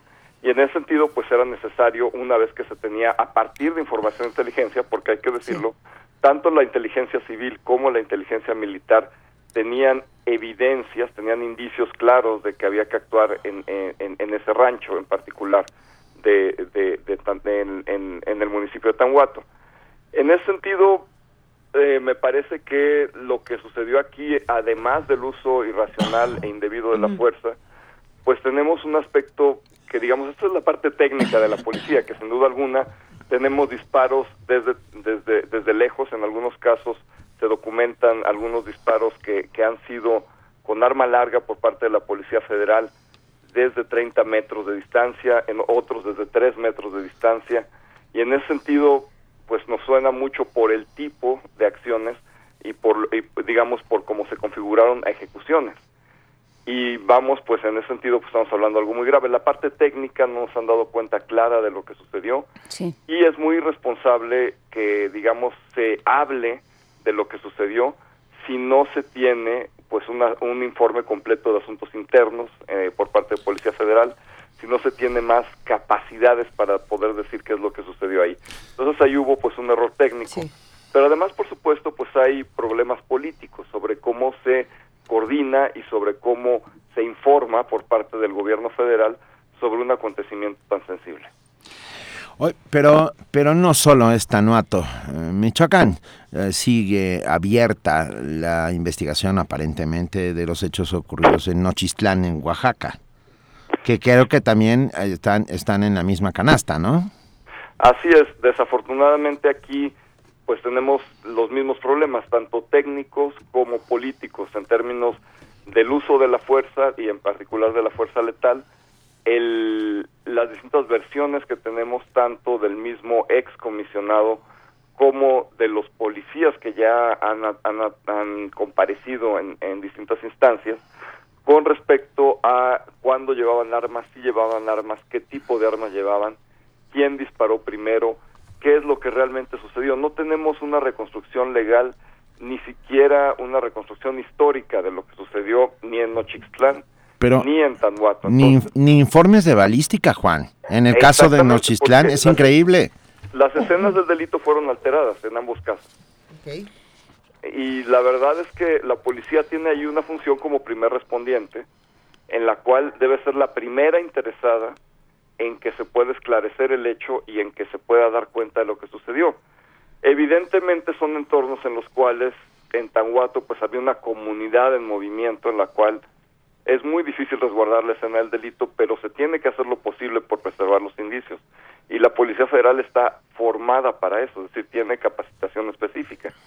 En el caso de Tanhuato, pues bueno, de- debieron haber eh, esperado a que intervinieran peritos, a que intervinieran elementos en, in- en principio de la Procuraduría de Michoacán para que pudieran dar cuenta de lo que sucedió ahí y para que pudieran efectivamente levantar eh, to- todo lo que quedó a partir de pues de, de hechos tan lamentables en ambos casos. ¿Qué, qué va a pasar entonces ahora con Castilla Cravioto? ¿Qué, qué, po- qué vamos a esperar? ¿Qué, qué, podemos decir de esto? Bueno, Maneri Castillo, eh, Castilla eh, es, es en realidad una persona que tiene amplia experiencia en la Policía Federal, viene en efecto de Seguridad Regional. La División de Seguridad Regional es una división que enfrenta muchos de los retos operativos más serios, porque está, es, es digamos, la ex Policía Federal de Caminos, está a cargo de lo que sucede en las carreteras del país, en las carreteras federales, y en ese sentido pues tiene un, un pues un acercamiento muy directo a la situación de combate a la delincuencia organizada, de tráfico de, de, distintos de distintos productos y, de cómo combatirlo a lo largo del país. Él, además, importante decirlo, fue es- es- estuvo a cargo de la seguridad en San Luis Potosí, trabajando para la Policía Federal. Entonces también ahí tuvo una experiencia operativa muy importante y finalmente pues estuvo al frente de la división de gendarmería, lo cual pues le permite tener todavía más experiencia de campo. Lo que esperamos a partir de un cambio como este es tener una persona que esté más cercana, digamos, a los operativos, que tenga más cuidado con el desarrollo de protocolos, con, con todos los procedimientos operativos que existen para la Policía Federal y que vamos que se tenga eh, pues este eh, esta precaución de que efectivamente al diseñar un operativo porque son operativos que no son improvisados hay que decirlo. Claro. Hay inteligencia detrás y en ese sentido y sobre todo también lo que más me preocupa a mí es que hay un patrón detrás. Si recordamos lo que sucedió en Acteal hace ya varios años sí. fue una venganza de la policía por la muerte de un policía en la comunidad. Recordemos que acá en Tanguato hubo la muerte de un policía federal previo al operativo. Entonces, debemos encontrar la manera de responsabilizar a los policías por este tipo de situaciones en las cuales hacen uso excesivo e indebido de la fuerza cuando hay un policía muerto previamente. O sea, tú estás diciendo, estás hablando de Tanguato y Nochitlán, si entiendo bien, como, eh, como represalias, ¿no? Concertadas, premeditadas, en contra de, para, para reivindicar o para, para vengarse de la muerte de un periodista, de un, de un policía. Eh, perdón, estoy, hablando de Tanguato y lo estoy comparando con, con Acteal. En realidad, en, con Atenco, perdón. En, realidad, el caso de Nochixtlán es mucho más complejo. Porque, vamos, no tuvimos esta situación de un policía muerto, pero estoy precisamente eh, haciendo el paralelo que hubo entre la actuación policial en, en Atenco, en la cual, a partir del linchamiento de un policía, los mismos testimonios policiales nos dejan ver que los mandos les dijeron que tenían pues carta blanca para actuar sobre la comunidad. En este caso, en el caso de, de Tanuato, todavía no tenemos las comparecencias policiales o no, no se han hecho públicas y no podemos saber con detalle qué es lo que sucedió, pero, pero hay un patrón similar. Hay un policía federal muerto y después tenemos pues una actuación excesiva en materia de uso de la fuerza. Pero, y Juan, también está por ahí en la misma, creo que en la misma canasta del señor Galindo también cabe uh, Apatzingán, ¿no? sí, por supuesto. Y, y, la, la, famosa aparente uh, emboscada a la Policía Federal, ¿recuerdas ese caso en Jalisco, en, en Jalisco no? Así es. Así es, sí, tenemos bastantes problemas operativos que han sucedido sin duda alguna. Eh, en, bueno, Galindo estuvo 12 años, entonces uh -huh. la verdad es que pues sí son bastantes los los operativos eh, digamos que han tenido estas consecuencias fatales sí. y que en los cuales ha habido bueno además hay, hay, hay que señalar que además de por supuesto las violaciones tan graves al derecho a la vida que es digamos lo que más impacta pues tenemos una serie de detenciones arbitrarias tenemos eh, distintas violaciones de derechos humanos que se añaden que evidentemente no tienen la misma cobertura mediática porque no hay vidas de por medio. Pero sí tenemos, pues, la alteración a, a la vida de, de, muchas personas que, que se ven involucradas en, en, en, este, en estos eventos, sean delincuentes o no, uh -huh. y que, pues, sus derechos procesales no son respetados. Y en este sentido, eh, ¿qué, ¿qué, va a pasar? A, porque lo que preocupa es, una vez más, que sumemos a la impunidad. O sea, que digan, bueno, este señor se va por los hechos recientes con, con, esa, con, e, con ese mensaje tan sucinto y que en, luego no, no se den explicaciones. ¿Se van a hacer públicas? ¿Sabemos si se van a hacer públicas estas declaraciones la, de, de, de, lo que sucedió en Tanhuato y lo, bueno, Nochitlán después? Bueno, afortunadamente tenemos un rayito de luz a partir del informe, bueno, de la recomendación de la Comisión Nacional de los Derechos Humanos. Uh -huh. Sin embargo, pues hay procesos en asuntos internos que esos no son públicos. Me parece que aquí la presión debe ir sobre asuntos internos de la Policía Federal para que pueda efectivamente esclarecer, llevar a cabo una investigación, delimitar las responsabilidades, que es algo muy importante, tanto en el caso de Tanguato como en el caso de Nochixtlán, y ya no se diga en, en Apatzingán y en los otros que tenemos en lista. Y en ese sentido, tener una claridad de cuáles fueron faltas disciplinarias administrativas que se deben dirimir internamente en la policía y cuáles son faltas penales. Y en ese sentido, los policías que hayan incurrido en faltas penales, pues se les tiene que entregar al Ministerio Público y se tiene que seguir un proceso penal en contra de ellos porque pues han cometido eh, delitos que, que, tienen que perseguirse. Vamos, vamos a tener que seguir discutiendo lo que está ocurriendo. Por aquí nos están preguntando cómo, cómo nosotros podemos reaccionar frente a las declaraciones de, de Osorio Chong. Bueno, me, me parece que en principio mm, era necesario no solo de manera simbólica, sino también de manera sustantiva el cambio.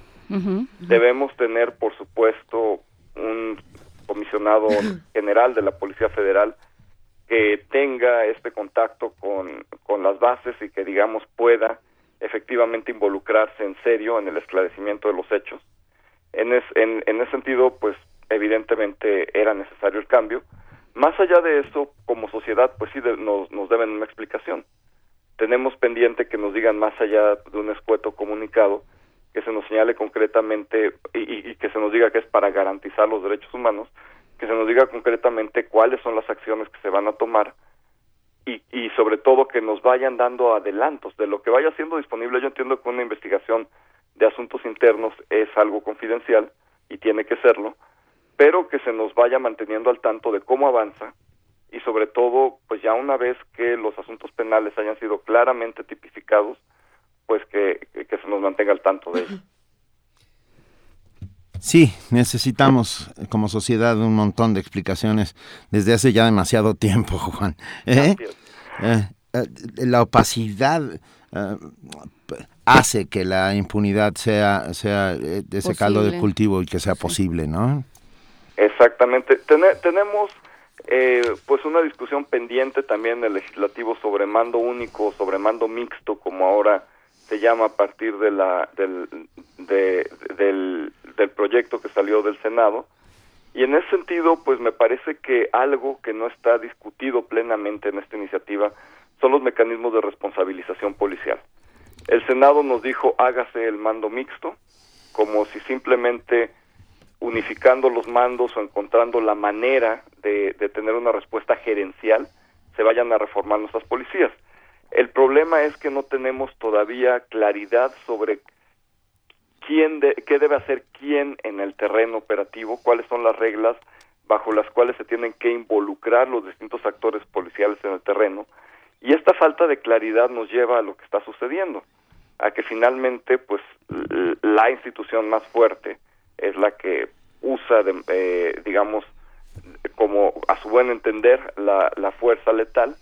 Y en ese sentido, pues necesitamos reglas más claras y creo que es una muy buena oportunidad que le vamos a meter mano a la Constitución, a la Ley General del Sistema Nacional de Seguridad Pública y a una gran cantidad de leyes secundarias, Ley de Policía Federal y sus reglamentos, para poder establecer mecanismos mucho más claros de, de, responsabilización. Es algo que pues distintos actores de sociedad civil y académicos estamos buscando hablar con diputados y que nos interesa muchísimo. Pues, pues, ya nos irás contando. Nos irás contando, ¿no? Eh, nosotros aquí somos tercos, lo sabes, seguiremos insistiendo y, y te pedimos volver a hablar contigo muy pronto para, en cuanto haya la mínima noción de, de saber qué está sucediendo alrededor de esto. Claro que sí, con muchísimo gusto. Un abrazo, Juan, muchas gracias. Juan. Un abrazo, saludos al auditorio. Juan Salgado, investigador, profesor del CIDE. Nosotros nos vamos en este momento a una nota.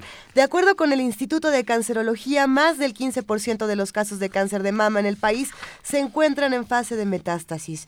Nuestro compañero Antonio Quijano tiene la información. El 70% de los casos de cáncer que atiende anualmente el Instituto Nacional de Cancerología se encuentra en etapas avanzadas, de los cuales el 15% están en fase de metástasis. Así lo reveló el estudio Cáncer de Mama Metastásico en México, un llamado a la acción que resalta la importancia de un manejo integral en la atención de estos pacientes para mejorar su calidad de vida. Habla el doctor Abelardo Meneses, director del Instituto Nacional de Cancerología el 70% de los pacientes que nos llegan llegan en etapas avanzadas, pero de ahí el 15% en enfermedad metastásica, más o menos 135 pacientes nos llegan por año por enfermedad metastásica.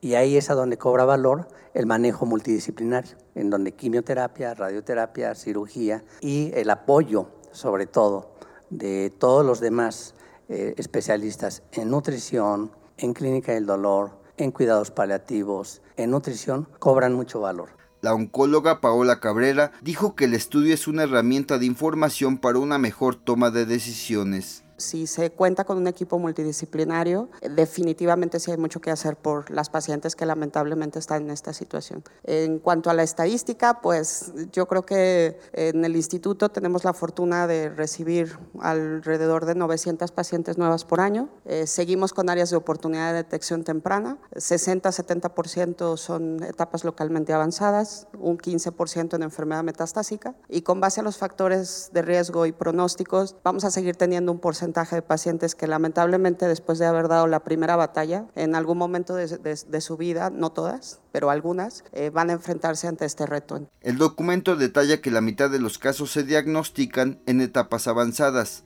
Además, cada año hay más de 20.000 nuevos registros, que representan un 25% del total en mujeres con algún tipo de cáncer y el 14% de las muertes relacionadas con este mal.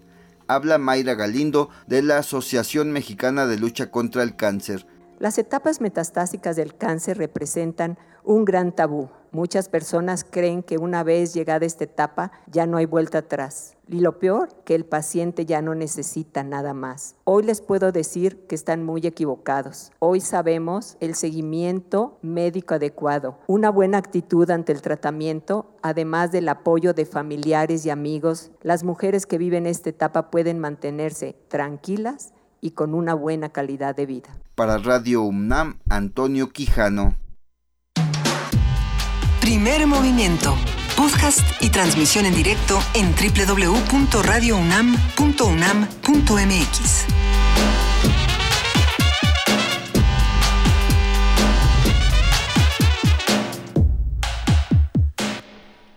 Ocho de la mañana con este corte me gusta, ¿eh? minutos. ¿eh? ¿Te gusta? Sí, es como las trompetas. Así. Sí, esperemos que estén disfrutando con nosotros esta transmisión. Queremos agradecer a todos los que nos están escuchando, a todos los que opinan, a todos los que disienten, a todos los que discuten y a los que nos siguen abonando nuevas disentir, heroínas. Disentir es un derecho absoluto, absoluto. Y, y además, perdón, nosotros somos profesionales en ello. Y gracias a la disensión se construyen las libertades. Vamos a escuchar una cápsula de Dima Hatib, la poeta periodista árabe de la que hemos hablado, en el marco de nuestro, nuestra suma a la campaña Hifri. Eso. Primer movimiento y Radio UNAM. Por la igualdad de género. Dima Hatib, poeta y periodista árabe. Es una verdad que siempre digo, es gracias a los hombres en mi vida que me han ayudado también las mujeres, pero yo creo que las hombres, los hombres más que las mujeres, mi padre, pero también mi mamá que no hizo, por ejemplo, en la casa no había diferencia entre hermano y hermana, hembra y varón. Mi padre, pero también muchos colegas míos en el trabajo que me han defendido cuando otros colegas hombres querían pararme o querían decir, ella no puede hacer esto porque es mujer. Tú respaldas. Yo respaldo la igualdad de género. ¿Y yo? Yo también. Primer movimiento por la igualdad de género. He for she. Por la igualdad y la equidad. Por supuesto. Eso. Por supuesto y sin dudarlo. Ah, hablábamos mucho rato de heroínas y se me y, y, seguimos. es que pensé en ella como heroína trágica, Juana Inés Luisa. ¿Cuál heroína como trágica? mujer caída. Sí, Edith Piaf. Edith Piaf, el ruiseñor, esta mujer que atormentadísima, con una voz excepcional, Uh, pues la tenemos. Ay, cómo nos encantan las sí. mujeres atormentadas, Pero, ¿verdad? bueno, pero ator atormentadas, pero de redimidas. La redime su, su propia brillantez, su propia inteligencia y su propia, y su propia manera de decir las cosas y su propia manera de vivir el mundo. Y eso es importante. Que toda la tormenta se vuelve a creación. Escuchemos a Edith Piaf con La Bohème. Je vous parle d'un temps que les moins de 20 ans ne peuvent pas connaître. Montmartre en ce temps-là accrochait ses lilas jusque sous nos fenêtres. Et si l'humble garni qui nous servait de nid ne payait pas de mine, c'est là qu'on s'est connus, moi qui criais famine et toi qui posais nu. La bohème, la bohème, ça voulait dire heureux. La bohème, la bohème, nous ne mangions qu'un jour sur deux. Dans les cafés voisins, nous étions quelques-uns qui attendions la gloire, et bien que miséreux avec le ventre creux, nous ne cessions d'y croire.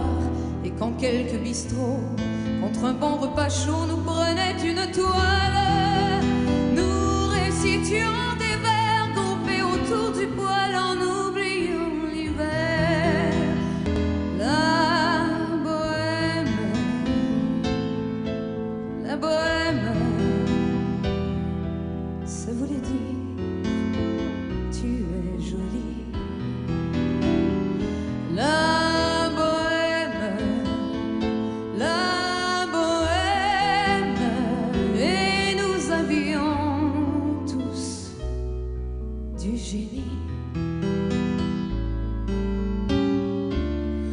Souvent il m'arrivait devant mon chevalet de passer des nuits blanches, retouchant le dessin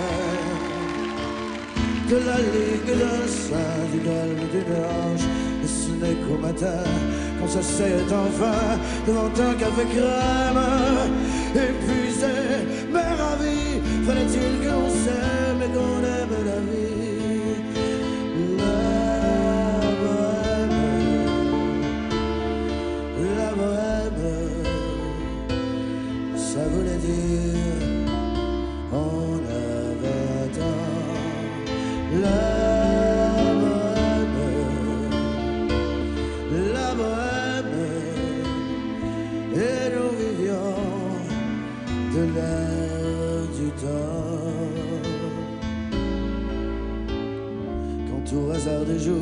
Je m'en vais faire un tour à mon ancienne adresse. Je ne reconnais plus ni les murs, ni les rues qui ont vu ma jeunesse. Du haut de l'escalier, je cherche l'atelier où plus rien ne subsiste. Dans son nouveau décor, mon marteau semble triste et les lilas sont morts.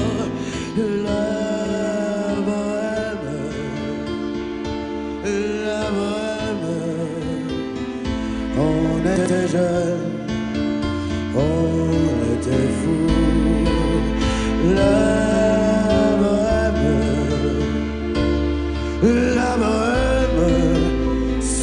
ne veut plus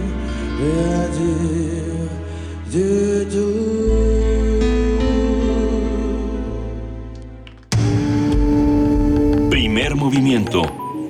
Clásicamente... Diverso.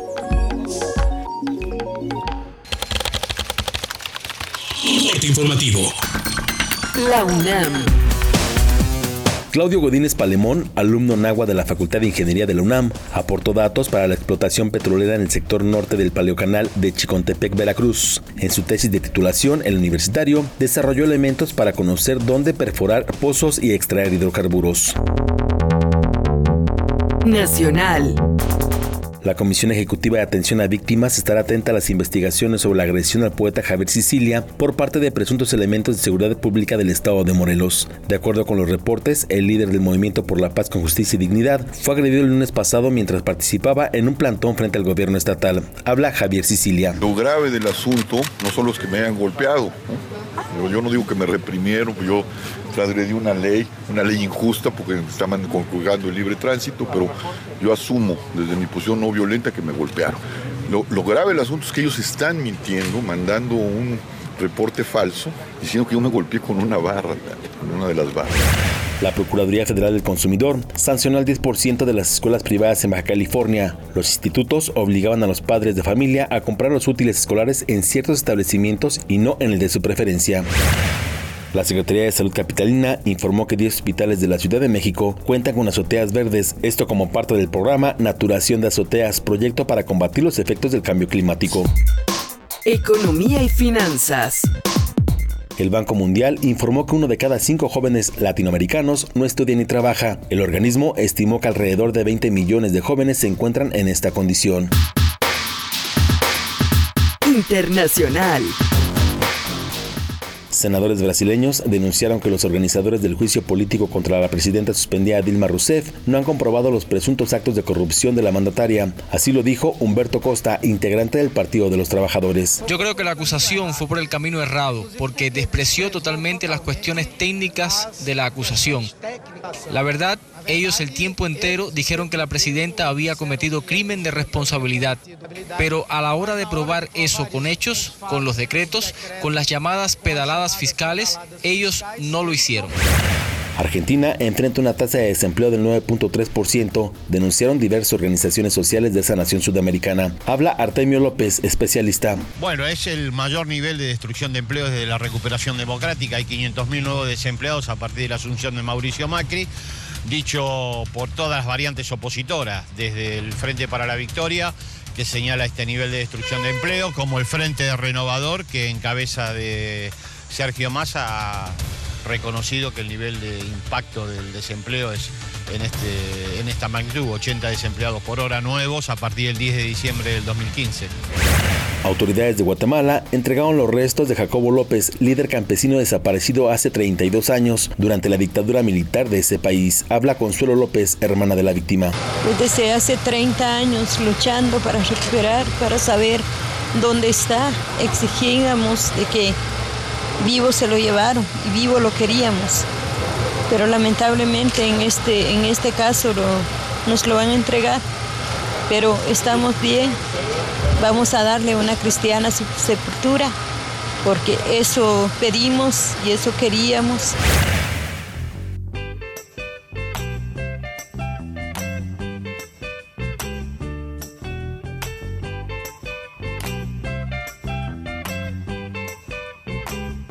Un día como hoy.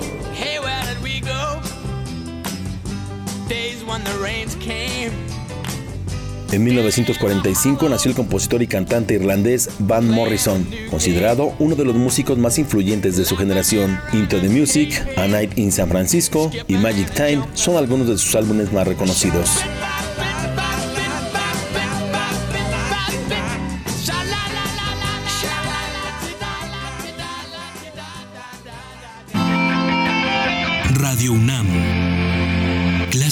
Informativa. Primer movimiento.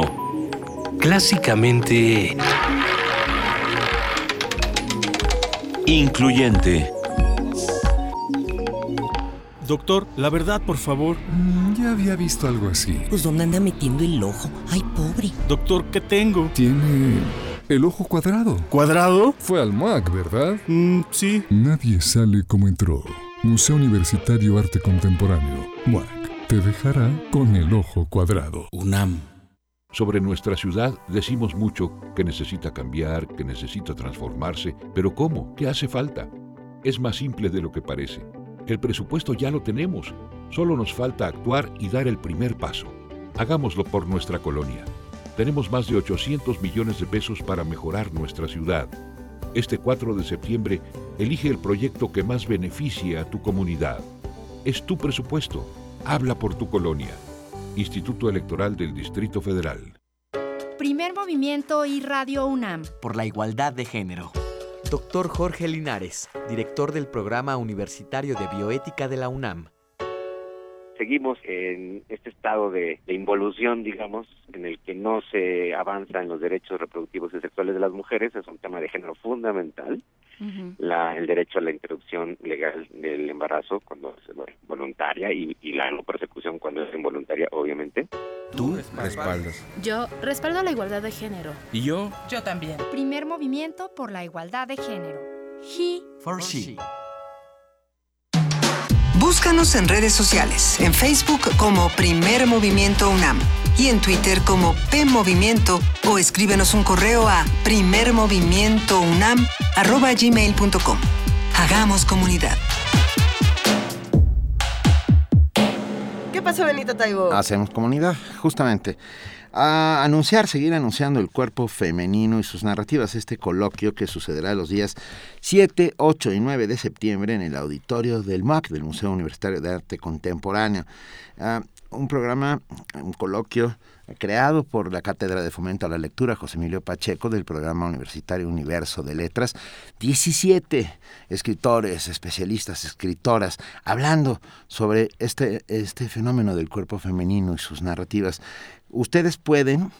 Eh, entrar a la página de universodeletras.unam.mx y ahí encontrar la forma para registrarse, para poder estar en el coloquio. Vale la pena, hay un montón de gente interesante que va a estar hablando durante estos tres días. Ana García Bergua, eh, Julia Santibáñez, Estrella Burgos, Alberto Ruiz Sánchez, Mónica Nepote, Mónica Lavín, Andrés de Luna, Rosa Beltrán, Marisa Velotegui Goitia, entre otros. Nuestra Nuria Gómez. Ah, claro. Nuria no, Nuestra Gómez. Nuria Gómez. Ya lo saben, el cuerpo femenino y sus narrativas, coloquio en el auditorio del MUAC 7, 8 y 9 de septiembre y pueden inscribirse en universodeletras.unam.mx. Muchas gracias por eso, Benito. Yo creo que todos nos vamos a dar una vuelta para ver qué más está haciendo Universo de Letras, que ya va a cumplir años. Yo Sí, sigo insistiendo en que va a cumplir años y hay que celebrarlos como se merecen. Pero bueno, por lo pronto nos vamos a una nota. De acuerdo con el Instituto de... No, no, no, ¿qué pasó? ¿Cuál instituto? ¿De qué nada? A ver, más de 17 mil estudiantes mexicanos se preparan académicamente en instituciones de Estados Unidos y la mayoría proviene de escuelas y facultades de la UNAM. Nuestra reportera Cindy Pérez Ramírez tiene todos los detalles.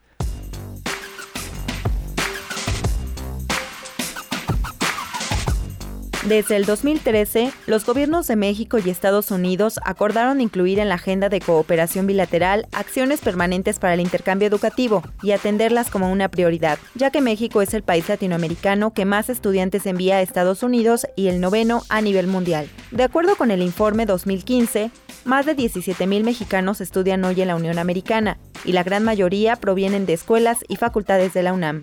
María Mercedes Salmon, representante de Education USA en Latinoamérica, dijo que uno de los esfuerzos que se realizan para acercar a los estudiantes mexicanos la oferta académica es la feria de movilidad en la que se establecen contactos. Tiene un sistema eh, de educación superior de casi 5.000 instituciones. Hay una diversidad, hay una variedad de instituciones increíbles. Tenemos pues las tradicionales universidades, tenemos escuelas eh, politécnicas o que están enfocadas más hacia eh, los temas de ciencia, tecnología, matemáticas, ingeniería. Hay ciertos criterios estandarizados también en lo académico.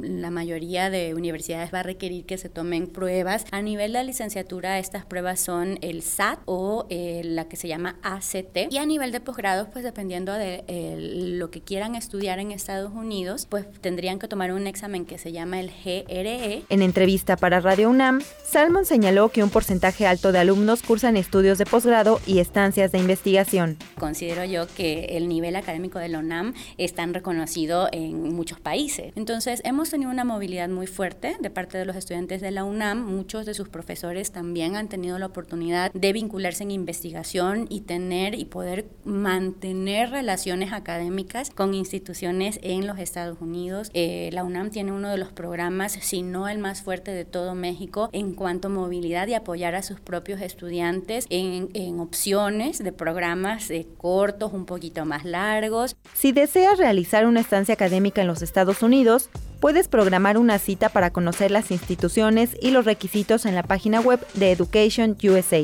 Para Radio UNAM, Cindy Pérez Ramírez. Primer movimiento.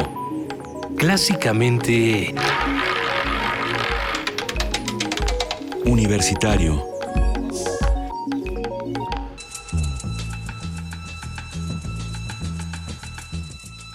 Es hora de poesía necesaria.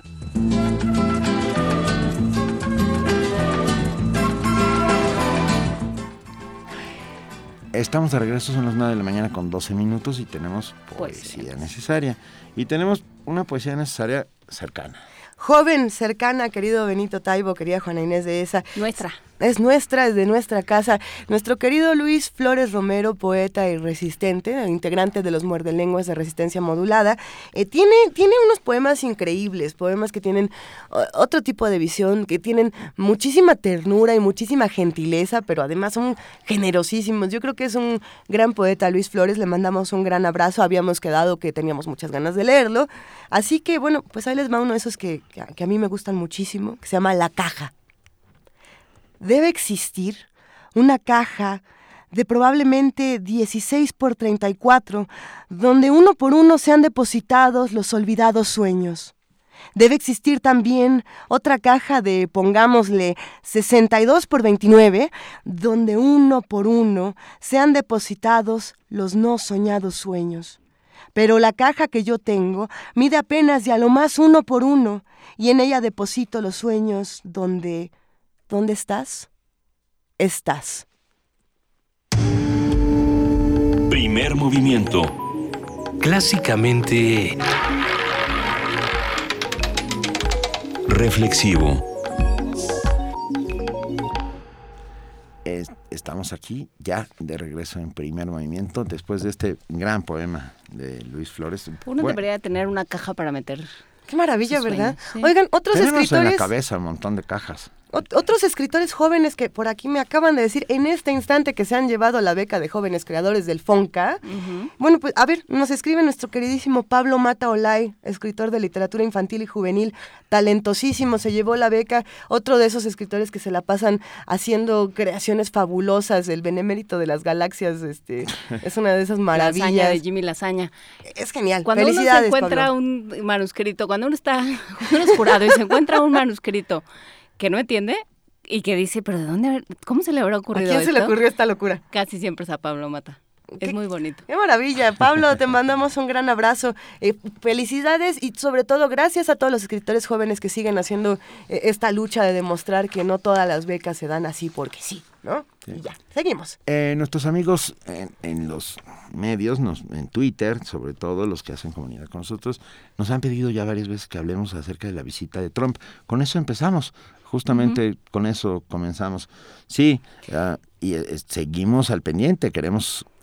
Todo proviene, no viene solo, pues, no llegó a decir, hola, buenas tardes, vengo a Me caen también que quiero hablar con ustedes. Exacto, fue invitado, fue invitado él y Hillary Clinton por presidencia de, de este país Sí. para, para venir. Hoy, en una visita privada, como se le ha denominado, llega Trump y hoy por la noche sabremos más porque él tiene un discurso hoy por la noche en Arizona, justamente un lugar en el que eh, los sentimientos antiinmigrantes son particularmente fuertes. Hay que recordar que es el territorio del, del famoso sheriff, sheriff Joe Arpaio, que literalmente caza indocumentados. Ah, entonces, bueno, sabremos si esta visita sirve para eh, matizar, moderar, cambiar, transformar el discurso, mismo discurso que le ha, ha acarreado un montón de antipatía a, a Donald Trump, aparte de la cantidad de cosas salvajes que dice constantemente y sin ton ni son, ¿eh? Y sin Tony son. He ahí. Bueno, sin Tony son, pero con un enorme, ah, claro. con enorme eco. Con agenda. Entonces, algo, con agenda y con un público que lo escuche, que lo sigue. Entonces, que ahí están. Hay Ah, que y ahí están, tener y hay- cuidado, y hay porque que ahí están. cuidado. Ike Tecuani, gracias por escribirnos. No nos andes comparando. Gracias por escribirnos. Somos, te, te, te, te queremos, pero no, no seas así. Queremos a todos nuestros queridos radios. Así es. Oigan, vamos a escuchar algo en este momento. Inside Out Spoon. Esta es una recomendación de Alejandro Quevedo y que a nosotros nos gusta mucho también.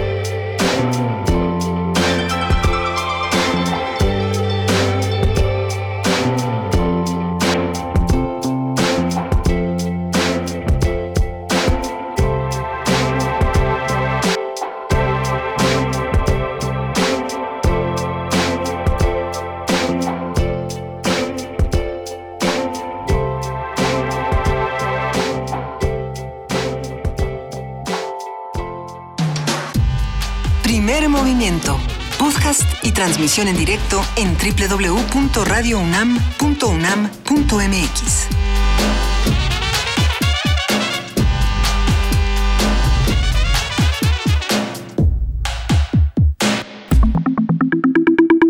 La mesa del día. La- 9 de la mañana, 21 minutos y arrancamos con nuestra mesa del día. El divulgador de la ciencia, Pérez Tupiñá, conocido como el ladrón de cerebros, Eso.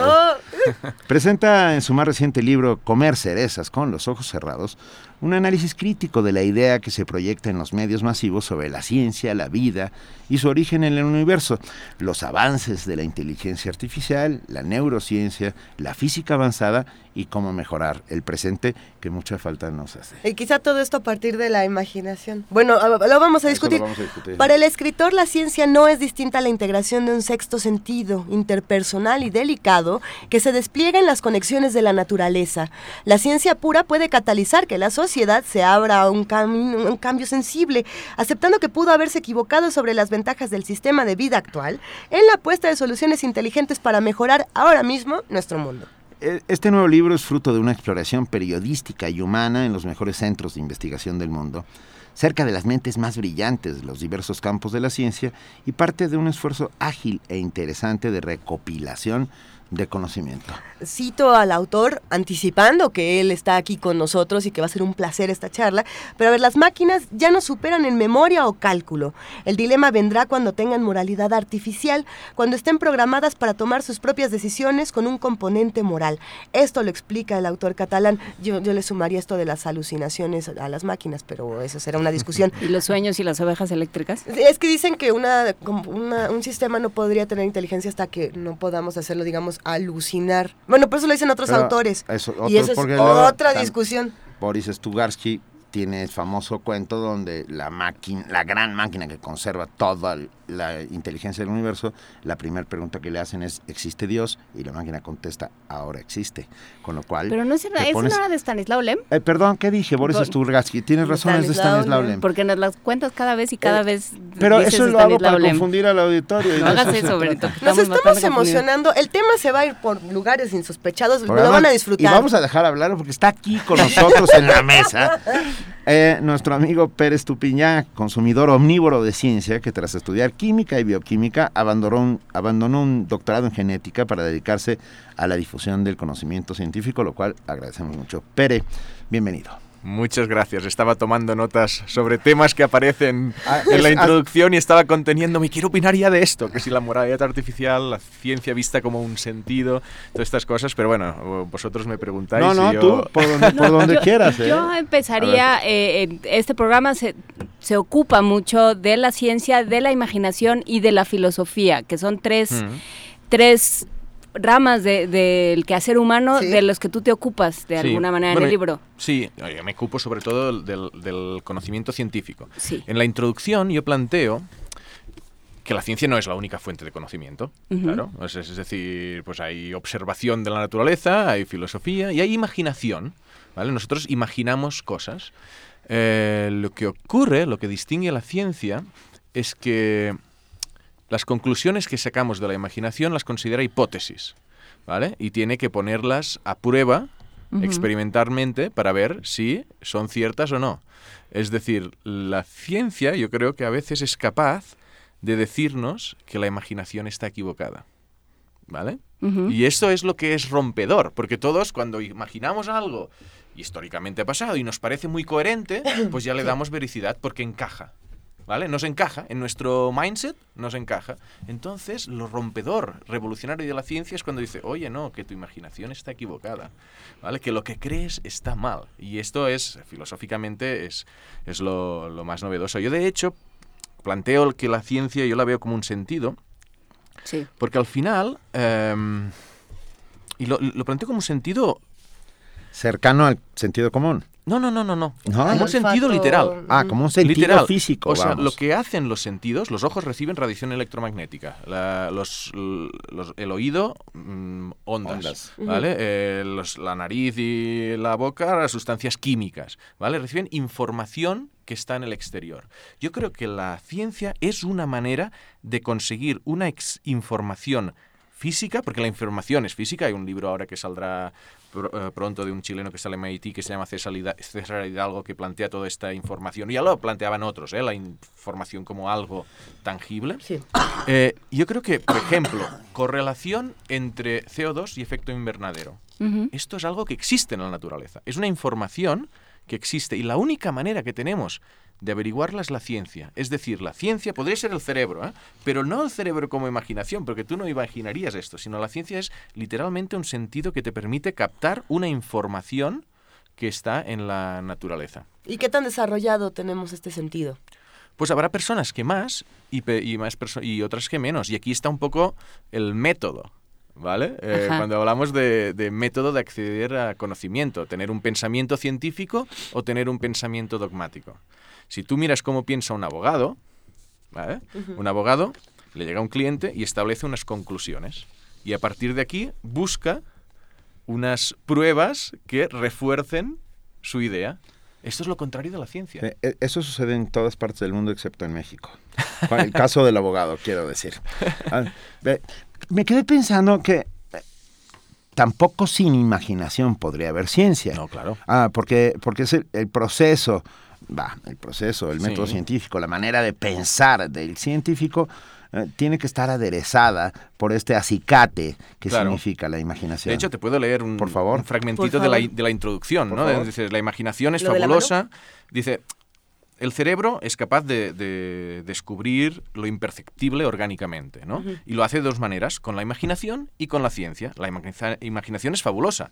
Con ella creamos dioses, seres mitológicas, novelas, música, ideales, normas, todo, tipas- todo tipo de teorías con las que interpretar la naturaleza, ¿vale? La imaginación de Demócrito descubrió los átomos antes de que lo hiciera la ciencia. La de Newton, que existía una fuerza llamada gravedad. O sea, la, la imaginación... No voy a leer toda la introducción. ¿no?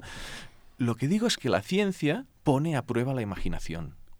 Y esto es lo, lo- lo que yo creo que es rompedor. Hay un momento eh, que es, es fantástico que dices, eh, hasta el siglo XX sabíamos que las estrellas brillaban, pero no sabíamos por qué. Claro. Y así, así hemos vivido siglos y siglos, sabiendo que hay cosas que pasan, pero no sabiendo por qué. Exacto. Y de nuevo, refuerza la idea del sentido. Es decir, esto es una información que está en la naturaleza, ¿vale? Es saber que están hechas de hidrógeno y que la gravedad hace que este hidrógeno se apriete hasta unos límites tan bestias que puede hacer que este hidrógeno se fusione en helio y durante la fusión se libere grandes cantidades de energía, que es lo que genera el brillo de las estrellas. Esto se descubrió en los años 30, Ujú. ¿vale? Pero ¿cómo podíamos averiguarlo esto? La ciencia es la única manera de saber esto. Tú podías haber imaginado cualquier cosa, pero no sabes si es cierta o no. ¿Vale? En comportamiento humano, la filosofía del comportamiento humano ya es diferente porque, porque es más fácil de, de sacar patrones a partir de la observación. Pero lo que es, de nuevo, imperceptible orgánicamente, la ciencia es la que te amplía estos mundos. Mundo microscópico, mundo del cosmos, todo eso. A ver, eh, yo me quedo entonces pensando, si, si estamos en estos tiempos donde decimos que la ciencia y la tecnología están teniendo un desborde impresionante, Sí. ¿qué si nos queda todavía de imaginación que la ciencia no nos ha, eh, que el sentido de la ciencia todavía no nos alcanza a, a descifrar? No, hay muchas cosas que la ciencia no entra. O sea, la democracia. La democracia, Oh, oh. no, la democracia no tiene nada que ver con, con- con la ciencia. Son cosas que han Ajá. creado el humano. Dios también lo ha, bajo mi perspectiva, también lo ha creado eh, el humano, como decía de la máquina, ahora existe porque lo has nombrado, ¿vale? Eh, y, ya está bien. La ciencia al final es un método. Yo no soy cientifista en el sentido de decir, no, es que la ciencia tiene un poder. No, no. La ciencia es una fuente de conocimiento. Y el Ah, conocimiento tiene que eh, no puede ser solo científico. Tiene que, ser un conocimiento muy amplio. Entonces, es cierto que la ciencia es actualmente la mayor fuente de conocimiento nuevo que existe. Pero se tiene que integrar en muchas cosas. En el programa que estoy ahora preparando para televisión española, la cocina. Claro que se utiliza la ciencia en la cocina, pero no es solo ciencia, es un poco del el arte, la intuición, eh, la imaginación, la creatividad de, de combinar cosas, la prueba y el error, la subjetividad de decir es que en esta cultura esto gusta más y esto gusta menos, y luego utilizar un poco de conocimiento científico para igual hacer una cocina molecular o hacer una cocina más creativa. Entonces se trata de integrar conocimientos y la ciencia es una parte de este conocimiento. A ver, hablaste de método. ¿Qué, qué más le, le, ¿Qué más cualidades? ¿Qué más le, pondríamos a- al pensamiento científico? Rigor, repetición, ¿qué más? Bueno, el título del libro. eh, subjetividad, hay objetividad a la hora de interpretar los resultados. La ciencia se define como observación, o sea, tú observas la naturaleza y tal, eh, extraes unas hipótesis y haces una parte experimental que pone a prueba estas hipótesis. Y de aquí te salen unos datos que los... eh, digo, esto es insuficiente. Porque si te fijas ahora, hay un problema en el mundo científico, hay muchos, ¿eh? pero un problema del mundo científico es que estamos acumulando tal cantidad de información y de estudios que casi puedes eh, demostrar lo que quieras con algunos datos. Me refiero, cambio climático, tú puedes encontrar algún estudio que te diga que el cambio climático no es tan peligroso. En vacunas seguro que puedes encontrar algún estudio que te diga que puede haber... eh, si haces trampa a la hora de... Si haces cherry picking, conocéis el concepto cherry picking. En ¿no? México se dice cucharear los datos. Ah, cucharear los Lo datos. tenemos, sí, Pues bueno, tenemos un picking. concepto para ello. Pensad en los libros como El cerebro femenino y el cerebro masculino de la Luan Brizandine.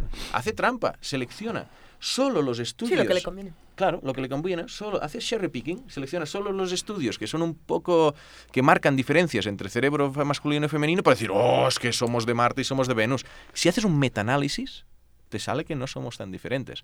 Entonces, yo creo que la ciencia, aparte de la ex- del método experimental, exige cerrarte los ojos a comer cerezas, es decir, no hacer cherry picking. Qué maravilla. Vi- Vivimos en un tiempo en el que, eh, como en los años 70 sucedió el retorno de los brujos, hoy sucede el retorno de los charlatanes. Sí. Ah, estamos rodeados de charlatanes Hmm. que escriben libros y que Y nos que los tienen venden. bata de científicos y que de tienen pronto, bata ¿eh? y que tienen apariencia de científicos, probados.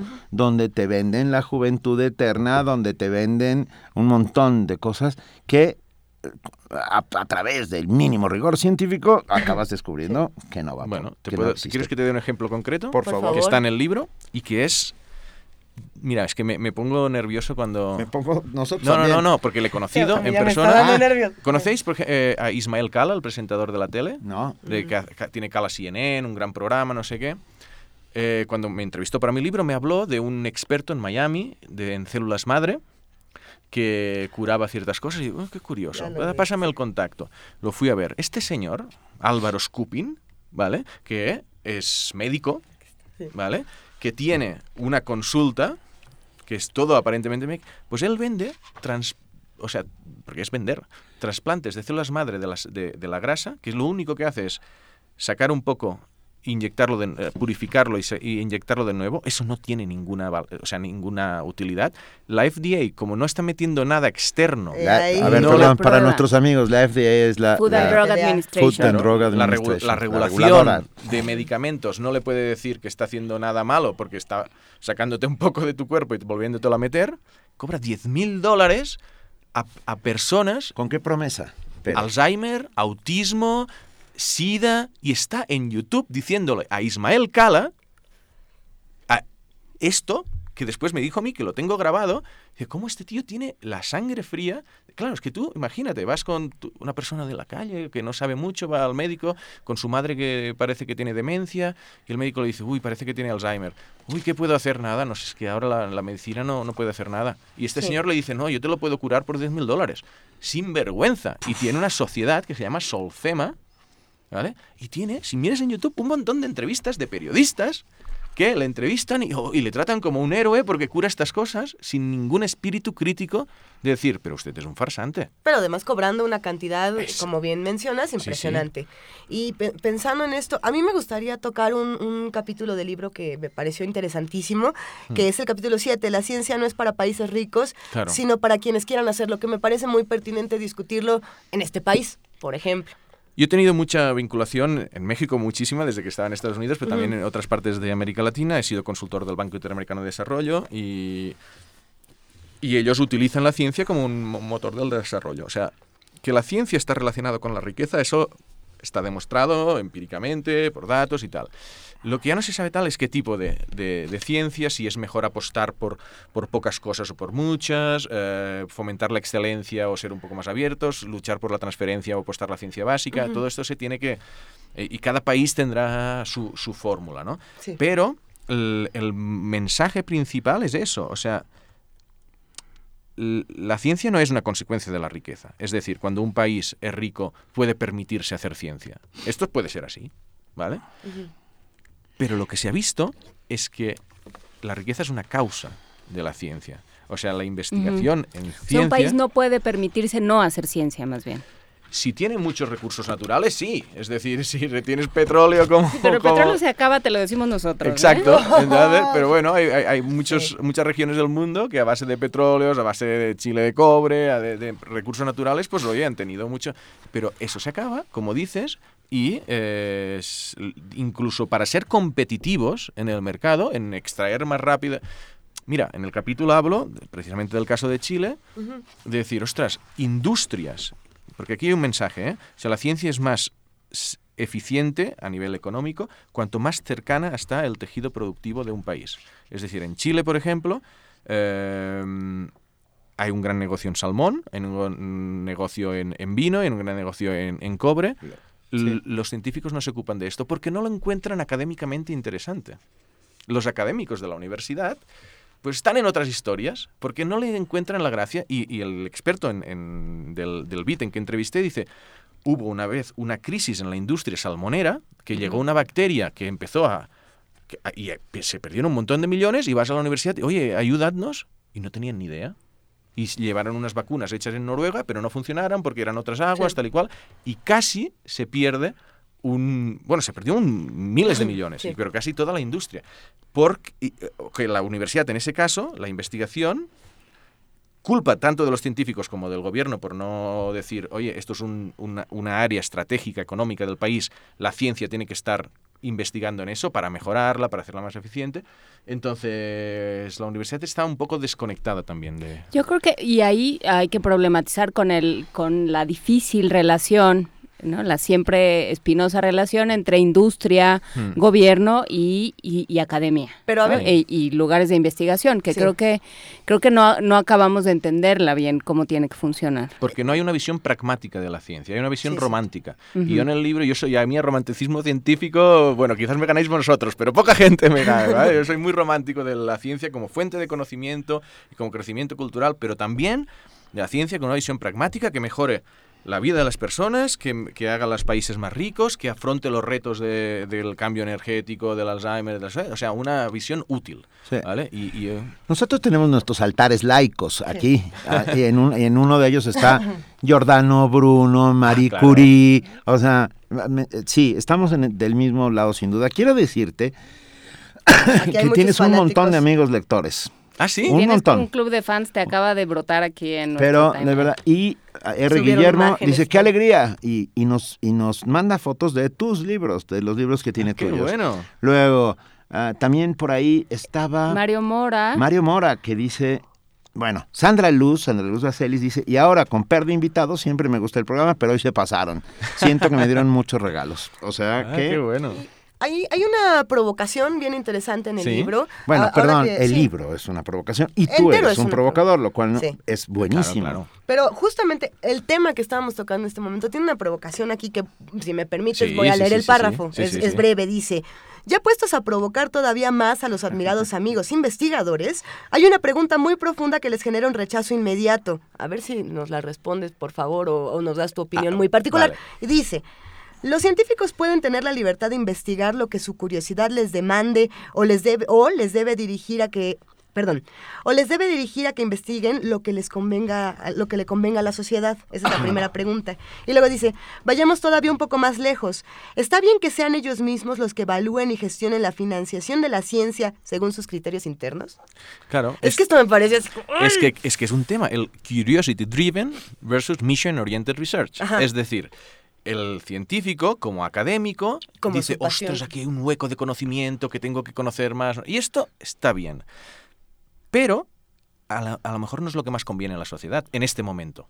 ¿Vale? Entonces, está bien, yo creo, si miras el, el- el caso del salmón que he citado, yo creo que el gobierno tiene que estar suficientemente capacitado, sea mediante una agencia, sea mediante sea, para decirles a los científicos, oye, quiero que investigues esto.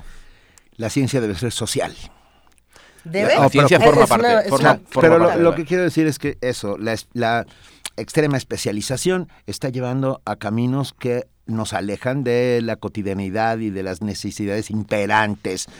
A Tiene ver, que haber el camino completo. Podemos eliminar el hambre en el mundo si, si logramos por medio de la ciencia y por medio de ciertas voluntades políticas, transformar nuestro entorno. Exacto. Es recorrer el camino completo. Yo recuerdo en el MIT, eh, ah, ahora no me acuerdo su nombre, pero era el que tenía el laboratorio más grande del MIT, que decía, mira, yo hago el camino completo. Es un tío que tiene no sé cuántas, como 60 patentes de... de- no, no, patentes tiene centenares, tiene 60 empresas que ha fundado él con investigadores de, de su sitio, pero él parte de la ciencia básica. Digo, yo hago ciencia básica, pero no me quedo en la publicación.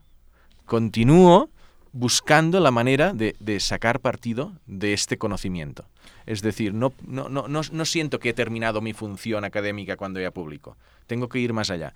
Y esto yo creo que el gobierno está obligado a exigirles a los científicos que tengan este, esta implicación social. Los científicos muchos con esta visión más académica pues eh, sienten algunos se sienten incapacitados para hacerlo vale es decir Sí. ostras esto no es mi trabajo bueno pues tú eres un científico por muchos papers que tienes pues un poco de segunda Ujú. porque a lo mejor este chaval que tiene 30 años pues es más provechoso que tú Uno de nuestros santos laicos también es Jonas Salk, que inventa la Ah. vacuna contra la polio, la patenta Claro. y dona esa patente para que la, la dona y gracias a eso muchos de nosotros estamos en pie.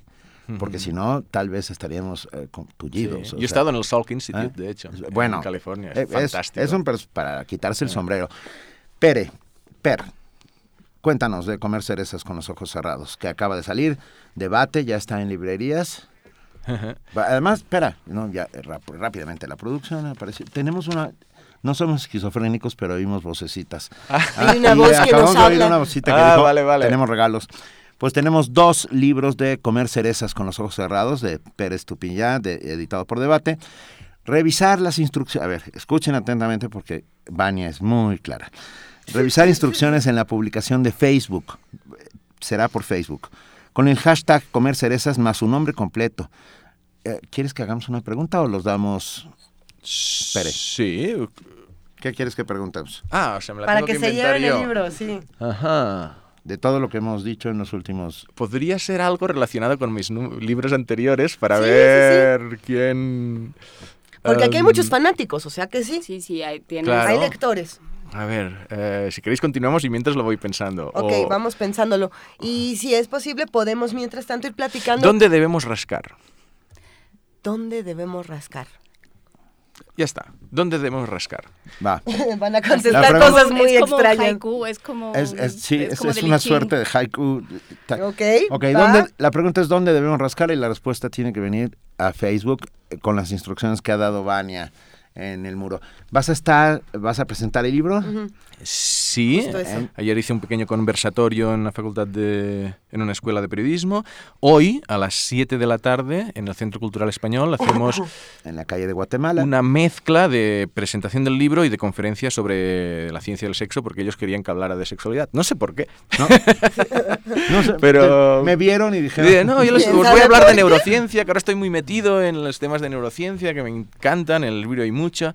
Yo, No, bueno, si pudieras hablar de la, de la sexualidad, que es un tema que Ojo, nos ojo. interesa. Y Bueno, vale, pues... Hoy a las 7 No hay en el. Centro. Cultural de España, en la calle de Guatemala y en el centro, pero luego te vas al Hey Y Festival voy a al Hey Querétaro. Festival y estaré el viernes por la tarde en una universidad y el sábado, viernes por la mañana en una universidad y el sábado por la tarde en sitio público. Bueno, pues revisen Excelente. los compañeros de Querétaro eh, la programación del Hey Festival, allí estará presentando Comer cerezas con los ojos cerrados. Él, él es el ladrón de cerebros, que no, que no acepte imitaciones. Y lean El ladrón de cerebros. eh, por ejemplo, se entera uno de que hay que nosotros podemos tener átomos de carbono que, que respiró Einstein o que respiró Ah, Galileo. claro, claro. Eh, Todo el carbono se va. Hay un ciclo del carbono en la La naturaleza. cara de ¿no? Juan Inés fue de, oh, yo quiero respirar átomos de carbono que No, respiró. pues es que lo Pero que ya lo has hecho un montón de veces.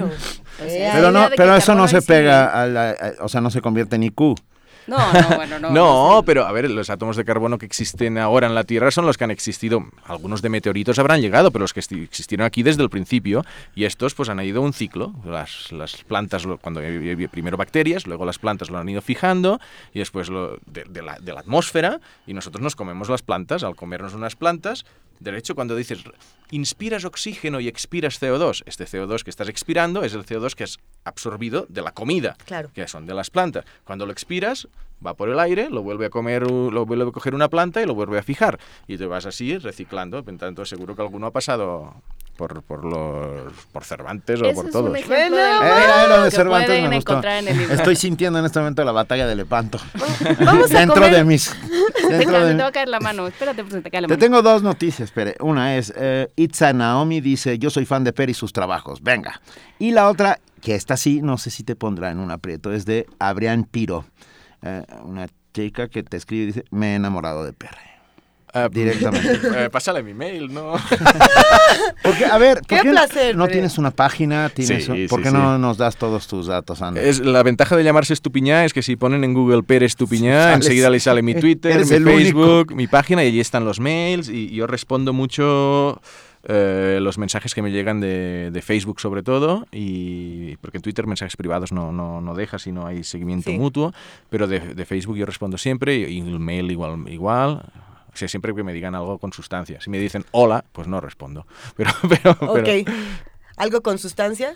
¿Química? a o, los bueno, provocadores hay que No, provocarlos. Me preguntan de claro. todo, ¿eh? De sexualidad me preguntan un montón de cosas. A- ayer me- uno, de- creo que era mexicano, me dijo, oye, eh, sé que eres químico y yo escribí una cosa de cómo se sintetizaba cocaína, o sea, como de la planta, de la Anda. hoja de la coca, los diferentes procesos químicos, porque yo estuve en Colombia y me lo enseñaron, y los diferentes procesos químicos para terminar haciendo la pasta de cocaína. Querías ciencia O sea, es una pragmática, suerte de ¿no? receta. La Sí, DEA va a ir claro, por ti, primero ¿eh? tienes que, que poner... No, pero- No, No, no, no, la Bueno, no por expliques, radio. no le expliques. Por eso Ya me, nos me- vamos. me- me pedía, te ofrezco, te pago para que me expliques cómo hacer cocaína. Y yo digo, hombre. Wow.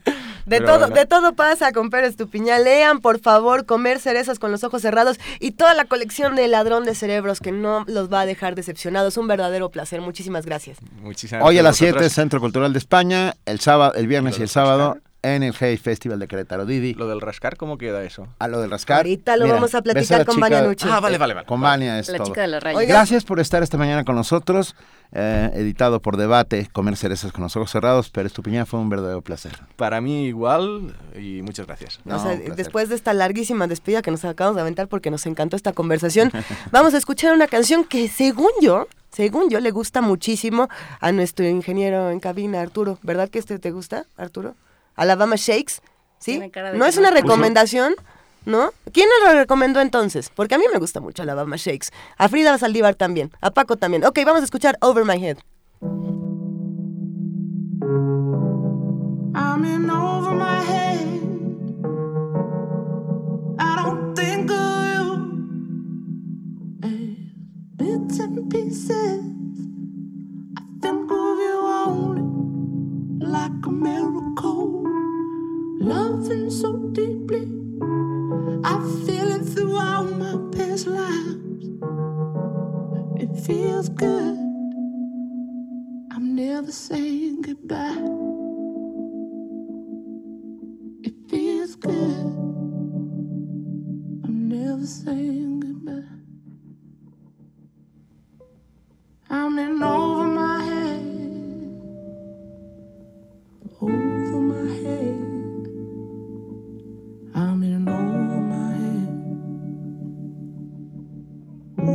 Over my head. Signs. They explain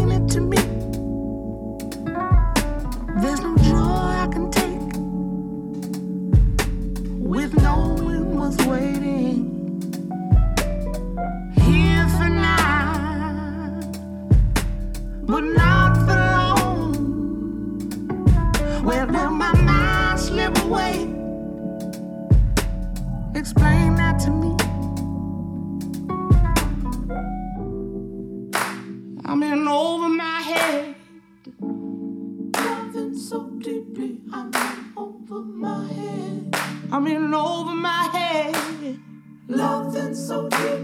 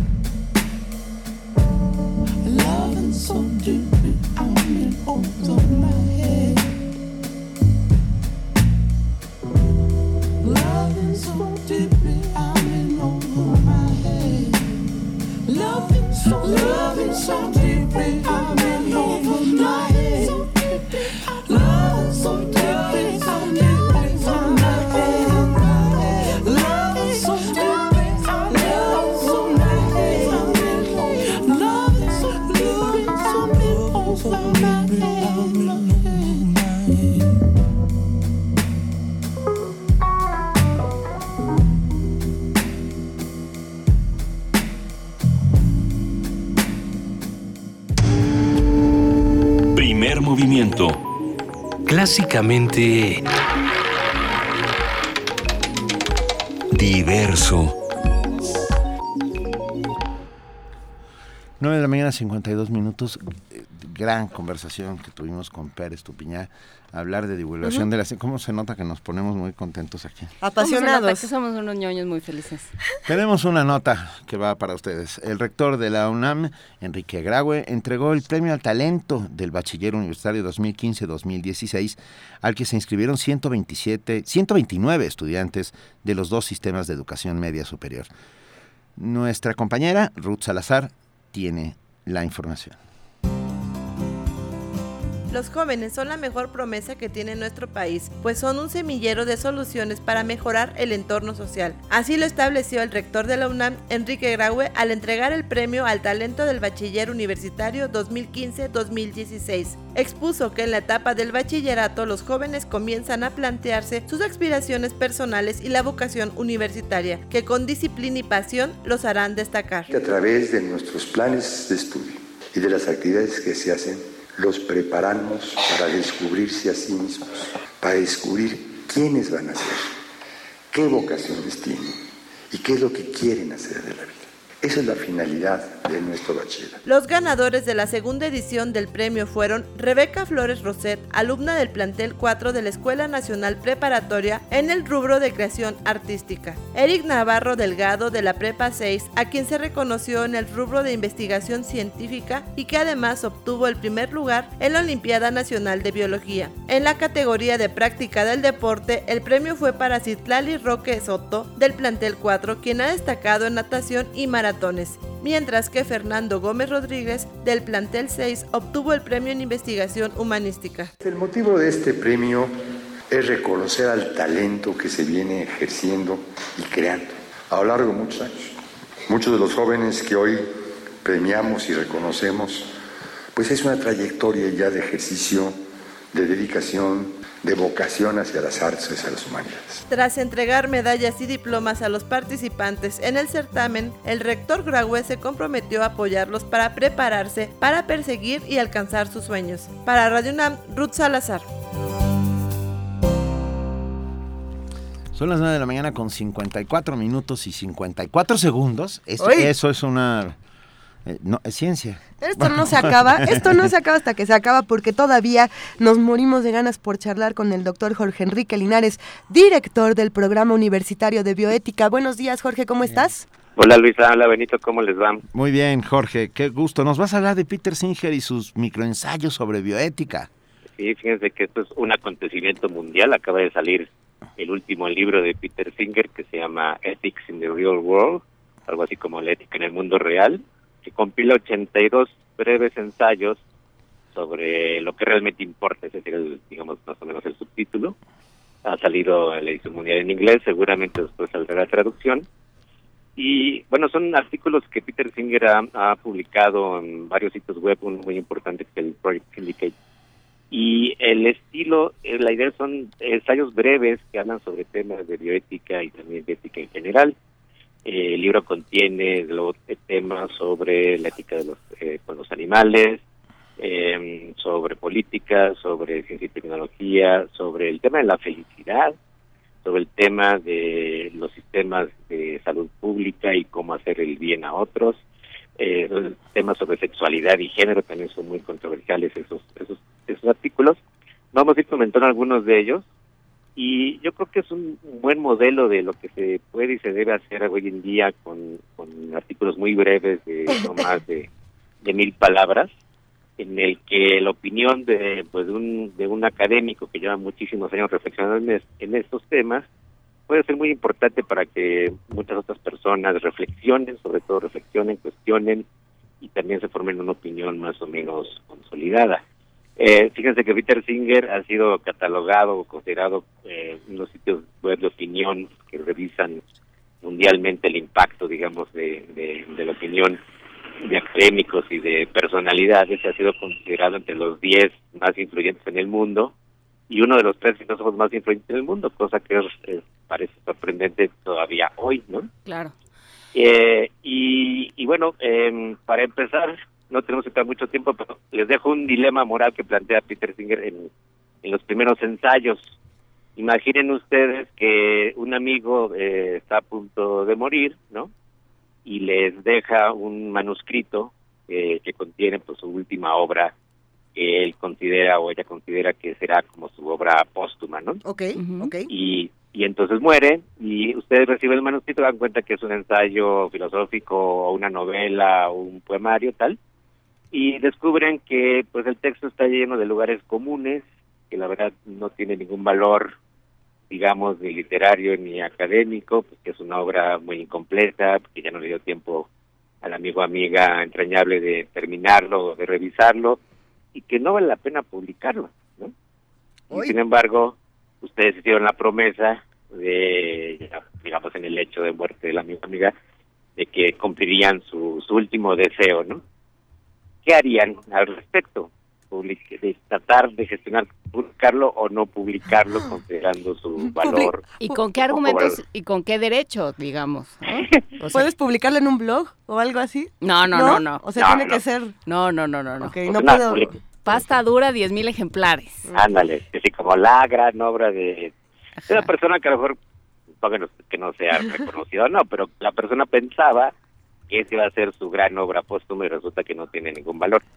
Esto lo plantea al, al- respecto de, de un concepto de felicidad que era muy antiguo, eh, parte de los griegos está en, en, en un, en una este, historia sobre Solón, en que le preguntan pues en qué consistiría la felicidad y para los griegos y los antiguos la felicidad trasciende la, la propia vida, es decir, es más bien cómo te recuerdan los otros, cómo, qué imagen y qué figura dejas en el resto de la comunidad, ¿no? Eh, Y eh, muchos pensamos, a veces, o soñamos con que nos, que por lo menos tengan un buen recuerdo de nosotros, ¿no? Si no es, llamamos, no vamos a ser Gabriel ni nada así, ¿no? pero, pero que al menos eh, hayamos dejado alguna huella. Entonces, eso es uno de los dilemas morales que plantea Peter Singer en este texto. A él les dejo para que lo reflexionen y que toda la gente diga qué haría, Uy, qué haría al respecto, ¿no? Te propongo que cada vez que intervengas nos plantees un dilema moral y se lo dejamos aquí en la mesa. Ya nos quedamos eh, todos abismados pensando, Sí. pensando A ver, ¿qué en, los, en qué nos van a hacer nuestros amigos cuando les dejemos nuestra obra, Pues la obra obra cumbre. La obra cumbre que, que uno piensa que con eso va a trascender en la historia y a lo mejor pues el amigo no cumple la promesa, ¿no? Oye, Jorge Linares, el programa ya se terminó y te queremos invitar a que tú lo cierres esta mañana. Sí. Mira, Benito siempre dice, esto fue primer movimiento, y yo siempre digo, el mundo es de la universidad. Si Benito dice, esto, es primer, mo- ¿Qué esto fue primer siempre? movimiento, ¿tú puedes decir el mundo es de la universidad, Jorge? El mundo de la universidad. Pero espera, Espérate, espérate, espérate. Pero espera, al espera. final, ok, ok. Gracias. A ver, no, pero espérenme, yo tengo que decir que los ganadores son Marco Navarro y Marco Antonio Luis Bolaños, que contestaron, como en el título de Pérez Tupiñá, hay que rascarse donde no pica. Y estamos oyendo el aguanieve de Patricio Hidalgo y con ahí nos pasa, iremos. vámonos. Sí, gracias a todos los que hacen posible este programa. Gracias Juana Inés de esa. Gracias Luisa Iglesias. Gracias, querido Benito Taibo. Esto fue Primer Movimiento. Jorge Linares. Jorge. Universidad. Ah, va otra vez. Esto fue Primer Movimiento. El mundo desde la universidad. Gracias. Eso, gracias. Gracias. lleno de trabajo, que será el mar un atajo, que será el mar un atajo para vivir, para amar.